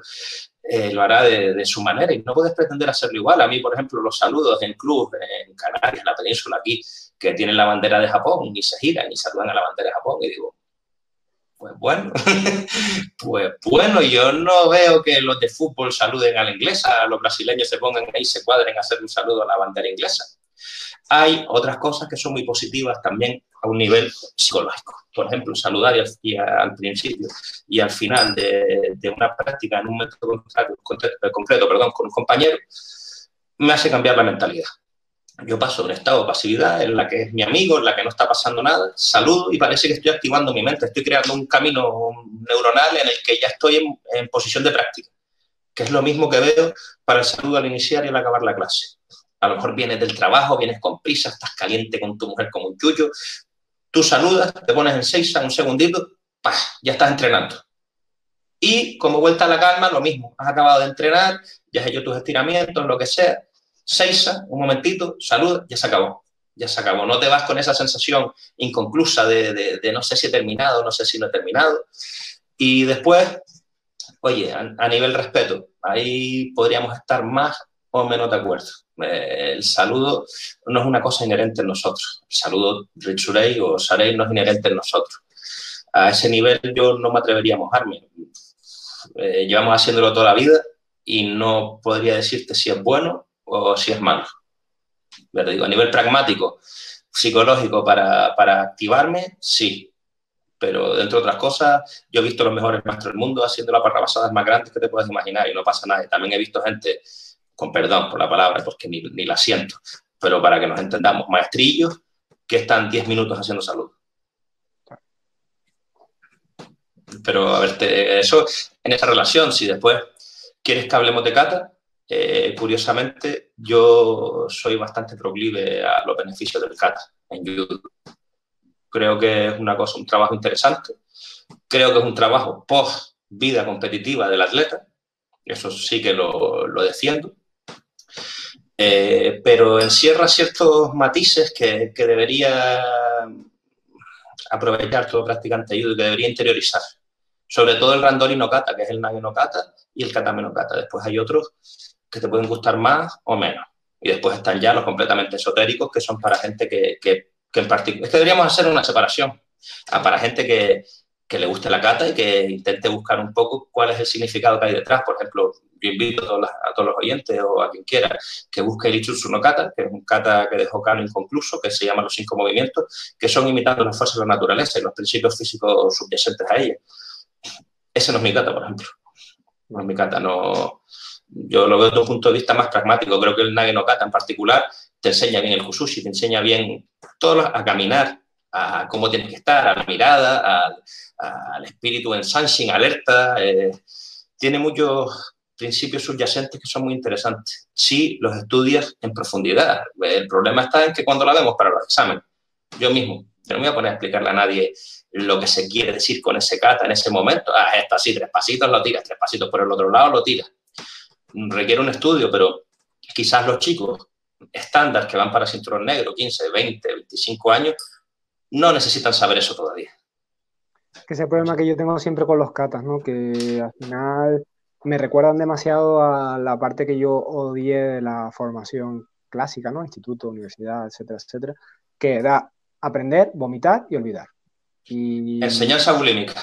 Sí, sí, totalmente. Y a mí me gustaron tanto las artes marciales porque era una cosa de, oye, aprendes algo que lo mismo no te funciona hoy, pero dentro de un año eres un máquina en eso. Y yo eso me parecía como, es que, es que estoy aprendiendo algo que tengo que esforzarme un montón para que funcione y a lo mejor me pego un año o dos y después de todo ese tiempo empiezo a sacarle detalle, empieza a salirme en la lucha, empiezo a ganar gracias y es como, yo hacía un año o dos es que ni tenía que estar preguntando, ¿y el pie dónde va? y, y, ese aprendizaje para mí tenía un valor terrible, porque era como, realmente sé que aunque no lo sé hacer ahora, si me esfuerzo, si lo intento entender, de aquí a un tiempo X, voy a aprenderlo. Y con los katas veía muy, muy, y de hecho yo soy muy contrario a los katas por eso, porque no, también es error mío como profesor que no sé transmitir la misma pasión cuando a lo mejor explico un sankaku que cuando explico un kata, porque no le doy el valor que tiene, mm, es como, bueno, hay que aprender esto para esto, ¿sabes? Y, yo reconozco que, que, es problema mío y que, que, no es tanto del alumno, sino que no sé, no sé cómo transmitir esa pasión porque hice mucho kata en otras disciplinas y me cansé, me cansé de pum, pum, vomitar, ¿no? Y eh, para mí ese es el mayor encontronazo con el kata, porque después, hablando contigo, hablando con otras personas que defienden el kata, es que todo lo que dicen es que estoy totalmente de acuerdo, pero después... Oh, estoy hablando, yo te digo, perdona, me vas a matar porque te cortas, del, Randori no kata en judo, del Randori no kata en judo, ¿por qué? Porque no soporto los katas de judo japonés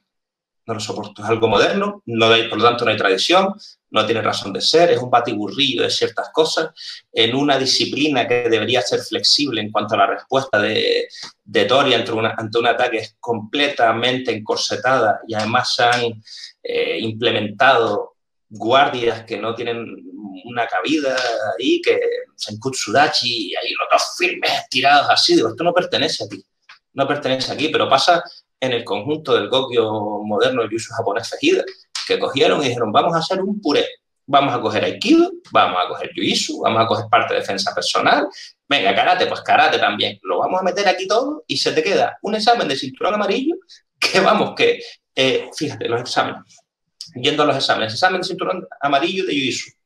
Un examen es un método para evaluar si una persona adquiere unos conocimientos.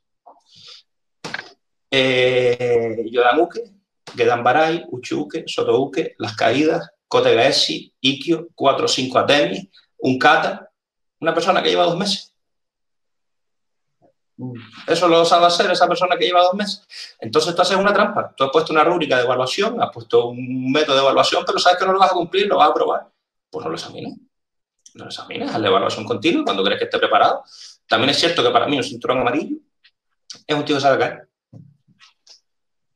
para mí es suficiente. ¿Por qué? Porque dos meses, eh, dos, tres veces por semana, una hora, mm, para mí un cinturón amarillo es suficiente, que claro, eh, es un sistema que se introduce para los occidentales, que somos más cortoplacistas, que necesitamos sentir esa evolución para no pasar directamente del blanco al negro. Y que es cierto, a mí mismo, por ejemplo, no sé si me gustaría estar tres años con el mismo grado que bueno, ahora me toco comer siete, pero, ya por lo menos tengo, mi gradito. No sé si me explico en ese, en ese sentido. Eso también va en relación a, la tradición. Yo, el problema que veo con los grados es, es acostumbrar al alumno o a la alumna a, a recibir un, una motivación exógena, ¿sabes? Que viene de fuera. Cuando yo creo que la motivación tiene que venir de dentro, de forma endógena. Y si acostumbras al alumno a, eh, te doy un caramelito, y el caramelito es el cinto. Yo creo que hemos caído, y yo mismo, o sea, me, me, me, incluyo dentro de ese error de que como alumno buscabas ese caramelito, buscabas, buscabas, buscabas. Yo personalmente he alargado los plazos, hago evaluación continua, un poco hago lo que me da la gana, y cuando no acostumbras a la gente a ese, bueno, a tal mes te doy esto, a tal mes te doy aquello. No, no. Oye, pues tú no sabes cuándo te vas a examinar, lo mismo llevo un día y te pongo a hacer ocho luchas y ese es tu examen. Y vamos a ver. Y tú sabes que te estás examinando, tú sabes que estás haciendo un ritual, que al final es verdad que el paso de grado, el paso de cinto, hay como una especie de rollo tribal, de, de ser aceptado, de pasar por un, por un trauma, entendido el trauma como la palabra, no como la connotación negativa.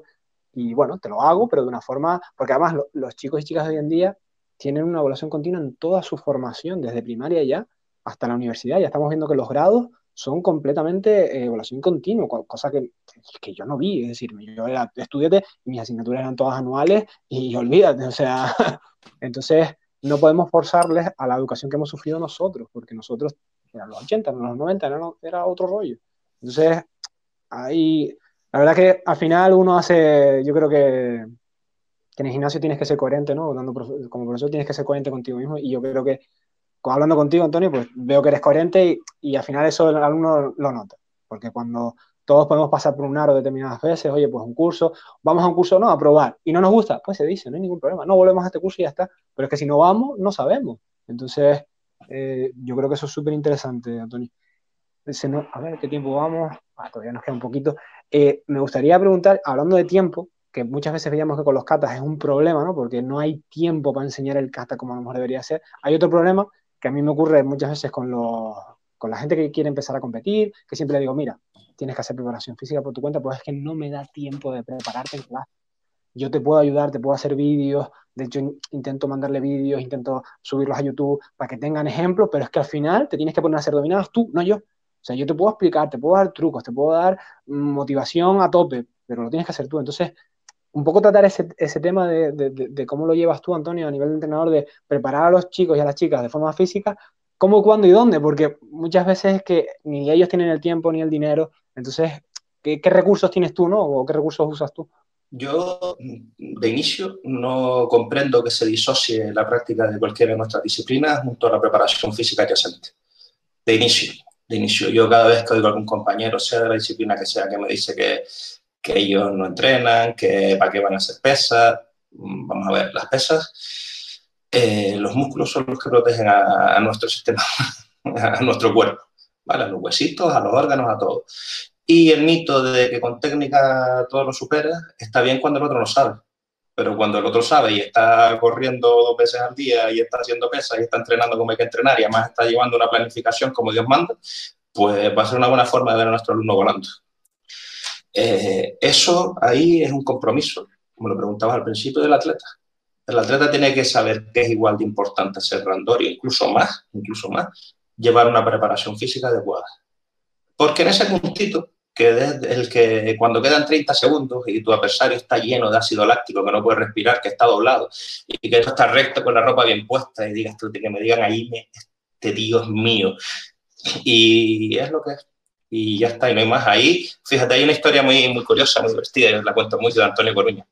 Antonio Coruña es el presidente de la Federación Canaria de Judo, fue un judoka excelente y también como técnico ha sacado a la, una mayoría de, técnicos que hay en Canarias. Y él siempre decía, ¿no? Porque yo me acuerdo de esto y me lo contaba Francis Almeida, que fue el A las 7 de la mañana te levantas, te vas a correr y después te vas al instituto. Y dice, pero es que Antonio entró a las 8. Dice, ah, entonces es fácil, te levantas a las 6. es así, es una cosa que tiene, es, es sencilla, es sencilla. Tú eh, tienes que entrenar siempre más que el otro. Si tú quieres ganar mientras el otro está durmiendo, tú tienes que estar entrenando. No así, porque luego están los conceptos del, del entrenamiento invisible y tal, pero eh, es una forma para que entiendan lo que quiero decir. Que, y si el otro, de nuevo, barbaridades, cosas que, pero por decir algo, hace 10 cool de bici, tú tienes que hacer 12. No tienes que hacer 12 porque le quieres ganar. Sí, sí. Y no, no, solamente le quiere ganar a él, quiere ver hasta dónde puedes llegar tú. Lo estábamos hablando antes, salió también la diferencia entre el rendimiento y el alto rendimiento. Yo ahí lo escalono mucho. Y eh, tú empiezas con tu competición de, de, Gran Canaria, de Tenerife, después vas a la de Canarias, a la de España. Tienes que ver hasta cuál escalón llega.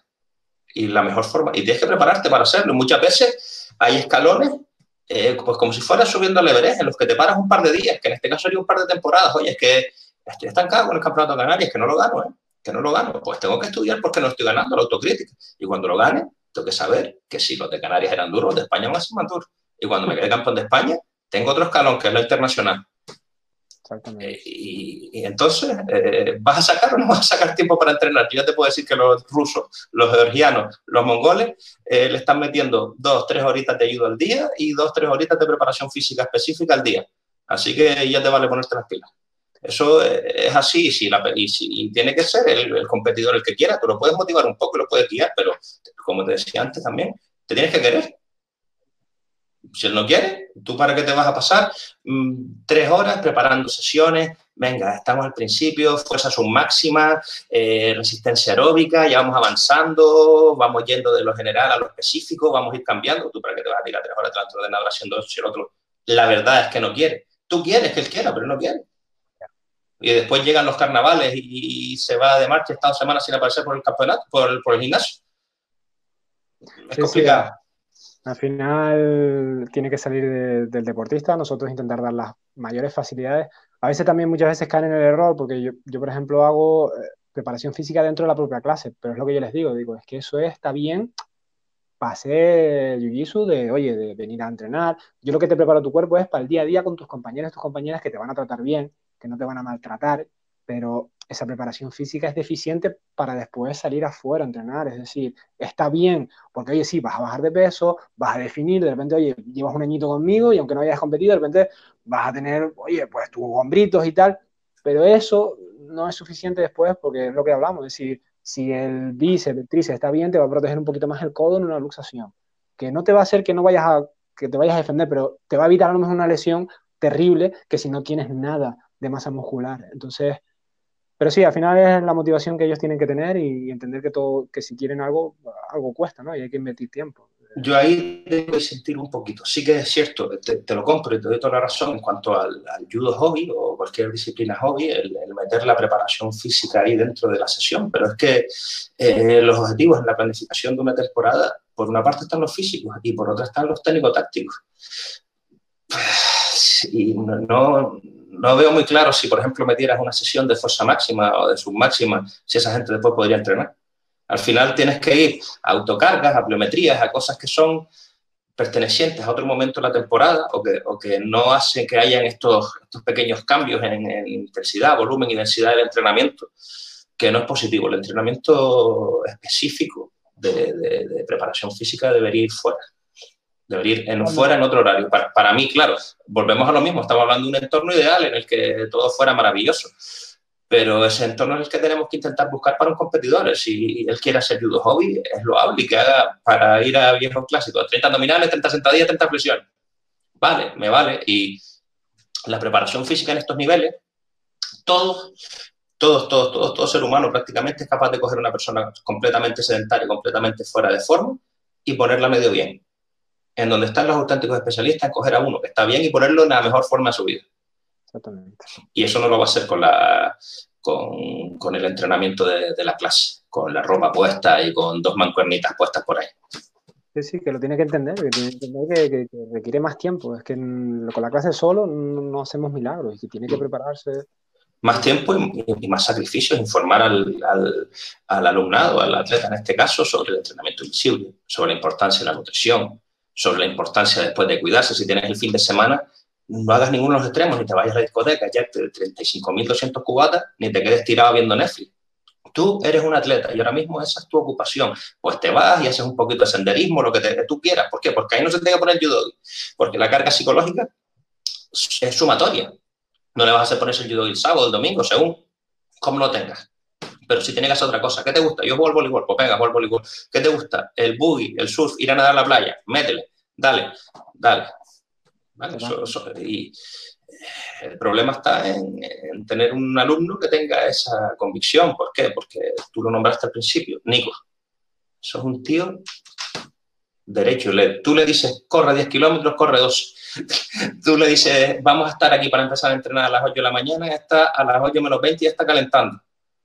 Y es, ser así de metódico es lo que también le ha permitido llegar así de lejos. Aparte de unas condiciones innatas que tienen todos los que llegan al alto, alto, alto, alto rendimiento, que es innegable. Hay unas condiciones innatas que son difíciles de, no son cuantificables.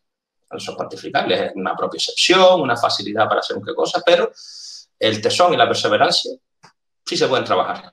Totalmente, totalmente de acuerdo.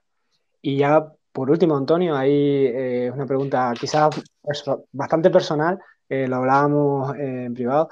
Eh, yo siempre intento pues conocer un poquito a la persona antes de hablar con ella y, vi que eres padre y además tus niñas entrenan contigo. Entonces, yo como profesor, yo daba clases a, niños antes de todo este jaleo y yo he visto muchos padres de muchos tipos distintos, ¿no? Y hay un típico padre que es el que mi hijo o mi hija tiene que hacer esto, ¿no? Y a veces es porque la persona lo ha hecho y a veces es porque la persona no lo ha podido hacer, ¿no? Entonces, hay muchas tensiones en la paternidad o la maternidad y entrenar, ¿no? Y, me gustaría, yo no soy padre, por lo tanto no puedo aconsejar en ese aspecto, puedo aconsejar desde fuera, que es más fácil siempre, pero bueno, ya que tenemos una persona que ha dado clases, que ha sido competidor y que ahora es padre, ¿cómo estás viviendo tú esta paternidad y cómo, cómo lo llevas tú? Porque creo que muchos padres y madres que se puedan sentir identificados y que escuchándote a ti sepan qué hacer y qué no hacer, sobre todo, porque muchas veces es más lo que no hacer que lo que hacer con nuestros hijos, ¿no?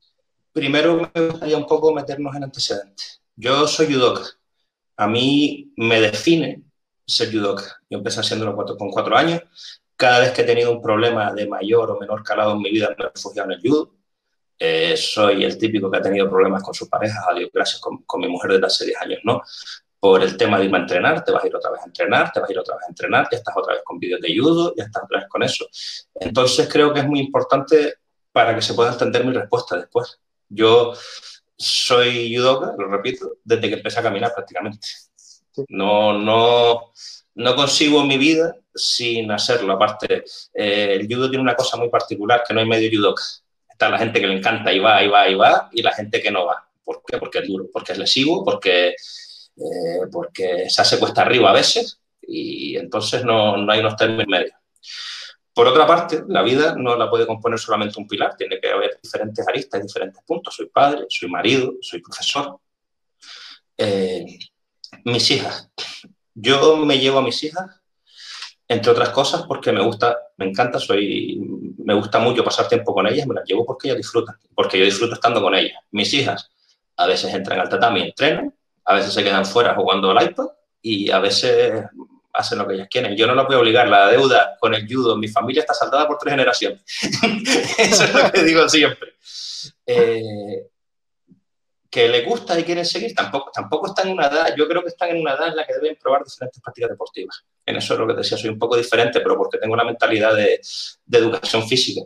Si ellas quieren bailar, pueden bailar. Tienen que hacer práctica deportiva, eso es obligatorio en casa, pero ellas tienen que elegir la que pueden hacer. Oye, que me quiero ir a nadar, vale. Hay una segunda lectura sobre esto. Al ser tan jóvenes, es difícil crear una adherencia en una práctica deportiva concreta. Entonces ahí es cuando entra el adulto quien debe decirle, te vas a apuntar en croquet, no, por decir cosas, pero vas a estar todo el trimestre. Vas a estar todo el trimestre. No vas a estar, vamos a comprar ahora eh, los implementos, te voy a llevar y el primer día vas a decir que no te gusta, el segundo día no, no, no. Te va a ir todo el trimestre. Eh, hay muchas más cosas sobre las que podemos hablar sobre esto. Ya no hablando sobre mis hijas, sino en general sobre los niños. Eh, una cosa que no hago nunca, jamás en la vida, es sacar pelotas en el tatami. No soporto que el premio por portarse bien en una clase de judo sea poner una pelota, es, dar un mensaje contradictorio, es dar un mensaje contradictorio. Y yo he hablado... ¿Perdona? Que te interrumpa, Antonio. Eh, yo siempre digo que empecé en el taekwondo y es mentira, empecé en karate, pero, lo de, pero empecé con, con, lo mismo, cuatro, prácticamente andando. Y lo dejé, yo no me acuerdo, porque esto lo dice mi madre, yo no lo digo yo, lo dejé porque jugábamos a la pelota. Entonces, me siento muy identificado porque, claro, yo no quería jugar a la pelota. Para jugar a la pelota ibas al patio, si quería. Y a mí no me gustaba ya ni siquiera en aquella época.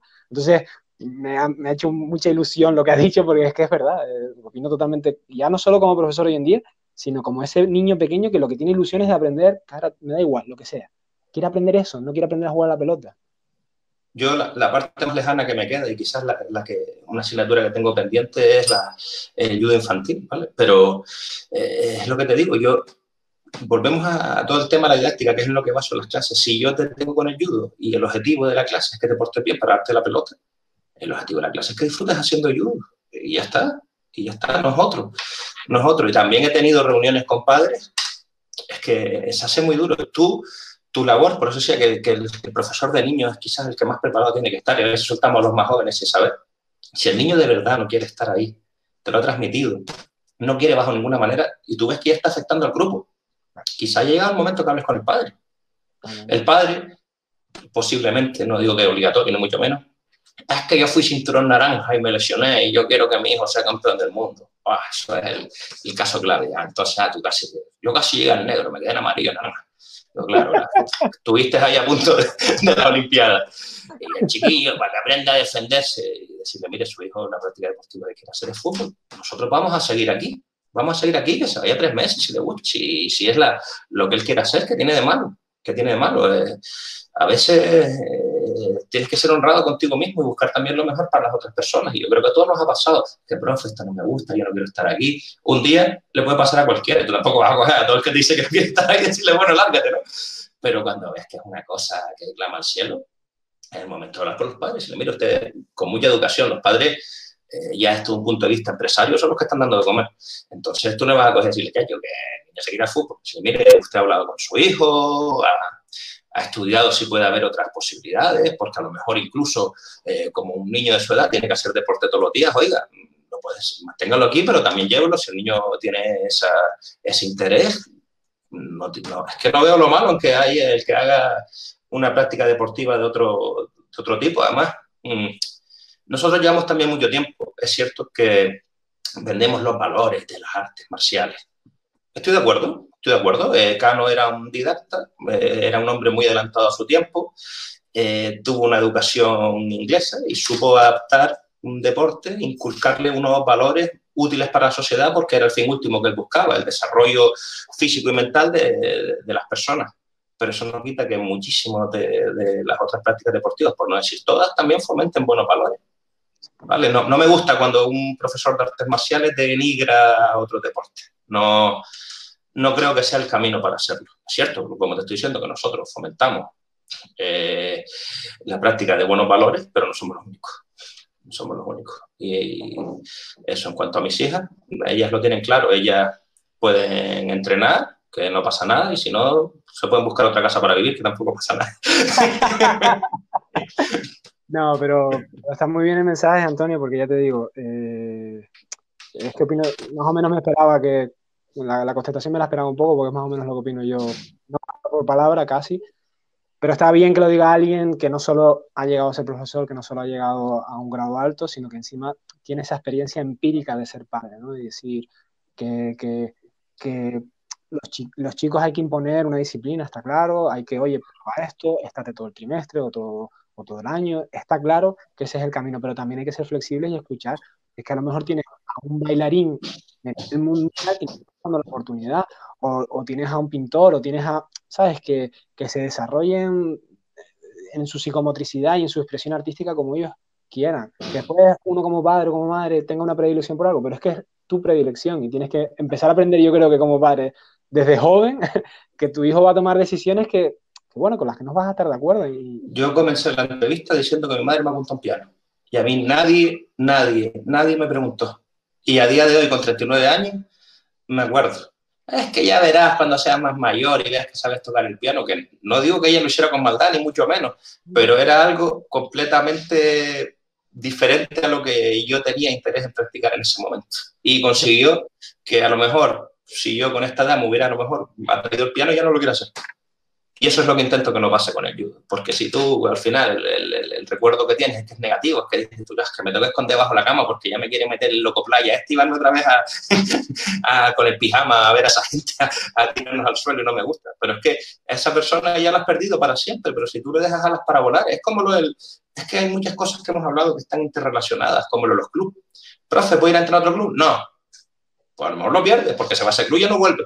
¿Puedo entrar a ese club? Claro que sí, además yo te voy a acompañar y voy a luchar, no vamos a pasar bombas. Oye, qué guay que puedas ir a eso y vamos a probar, porque yo también tengo ganas de hacerlo. No es tan difícil, no es tan difícil tener un acercamiento positivo, igual que a, lo del entrenamiento. Eh, mi madre, Tono, mi madre me llama Tono, eh, es que vas a ir a piano, pero es que además también vas a ir otros dos días a judo. Pues a lo mejor hubiera habido una evolución diferente. A lo mejor seguiría tocando el piano incluso, es que sí, sí, sí, puede ser, puede ser totalmente. No eres el dueño del niño eres la persona que lo tiene que educar, eh, pero va a tener sus gustos individuales. De ahí también el, precepto, lo, que hablamos antes del papá entrenador. Tú no, tu hijo no eres tú. Y el día que lo entiendes, las cosas se vuelven más sencillas. Pues sí, yo espero que sea de, utilidad a algún padre o madre que nos esté escuchando, porque realmente yo no lo soy, ya digo, pero entiendo que la paternidad y la maternidad es algo súper complejo y, dentro de la complejidad cosas tan pequeñas como el judo o actividades extraescolares puede convertirse en un problema grave con el, con el niño, ¿no? Es decir, algo que tenía que ser algo súper positivo para tu vida se puede convertir en un sufrimiento para las dos partes, ¿no? Que, chocan y que discuten y que tienen problemas. Entonces, es una pena, es una pena porque se ve, se ve mucho y, vamos a ver si, si, con estas iniciativas, como hablando de, con tranquilidad, ¿no? Es decir, porque muchas veces nos falta también hablar de paternidad, oye, con las inseguridades que es también ser padre, ser madre, no pasa nada, hablar de ello, aprendemos todos de los ejemplos de los demás. Yo creo que, esto ha sido muy, muy útil y ya digo, me, apetecía mucho hablarlo, aunque es un tema personal. Bueno, perdonen, ha habido un, error de conexión con, la, aplicación, pero bueno, eh, vamos a ir terminando ya. Antonio quería comentar una última cosita porque estábamos hablando de paternidad y, ya terminamos. Eh, muchas gracias eh, por darme paso. Es la verdad que ha sido una buena caída. Y eh, solamente quería aclarar también para los docentes que, no, que tienen que tener en cuenta una cosa que es muy importante. Estamos en, una práctica deportiva como son los deportes de combate, lo que lo normal es que la gente se quite. Por eso tenemos que estar todo el día haciendo captación Es diferente. En, fútbol, por ejemplo, hay mucha demanda. Nosotros tenemos, eh, y dado lo dura que es nuestra práctica deportiva, la gente se va quitando. Encima, tenemos el problema de que le damos premios cuando más oportunidades hay de que se, vayan. Se sacan sin tronero con 16 años, justo cuando ya no quieren estar ahí. Entonces, tenemos que entender que no siempre es nuestra culpa. Por eso decía lo de la autocrítica. Que un alumno no esté interesado en nuestra práctica no significa que seamos malos docentes. No todo el mundo tiene por qué estar ahí. Y ya está, era todo. No, no, muy, muy interesante todo, Antonio. La verdad que eh, se nota que, que, eres un auténtico apasionado del judo, se nota que, que, lo has vivido toda la vida y, se transmite la pasión que, con la que hablas del mismo, es decir, porque hemos hablado de muchas cosas distintas y aún así se, se, te nota una persona muy involucrada, que al final es lo que importa, hablar con conocimiento y con pasión, ¿no? sin, sin dejar una cosa de lado de la otra. Por último, Antonio, siempre me gusta la persona que, invitar a la persona a dónde podemos ir a entrenar contigo, ¿no? Porque a lo mejor está escuchando a alguien de, Gran Canaria que de repente dice, como mola el Antonio este, que no te conoce, y bueno, si ayudamos a que haya más captación, como estábamos diciendo, una de las iniciativas es conocernos entre todos, conocer a la persona, que me gusta que estos podcasts sean también como una forma de conocerte a ti antes de ir a entrenar. yo, por ejemplo, si viera este podcast, iría a entrenar contigo, sinceramente, porque veo que es una persona con conocimiento.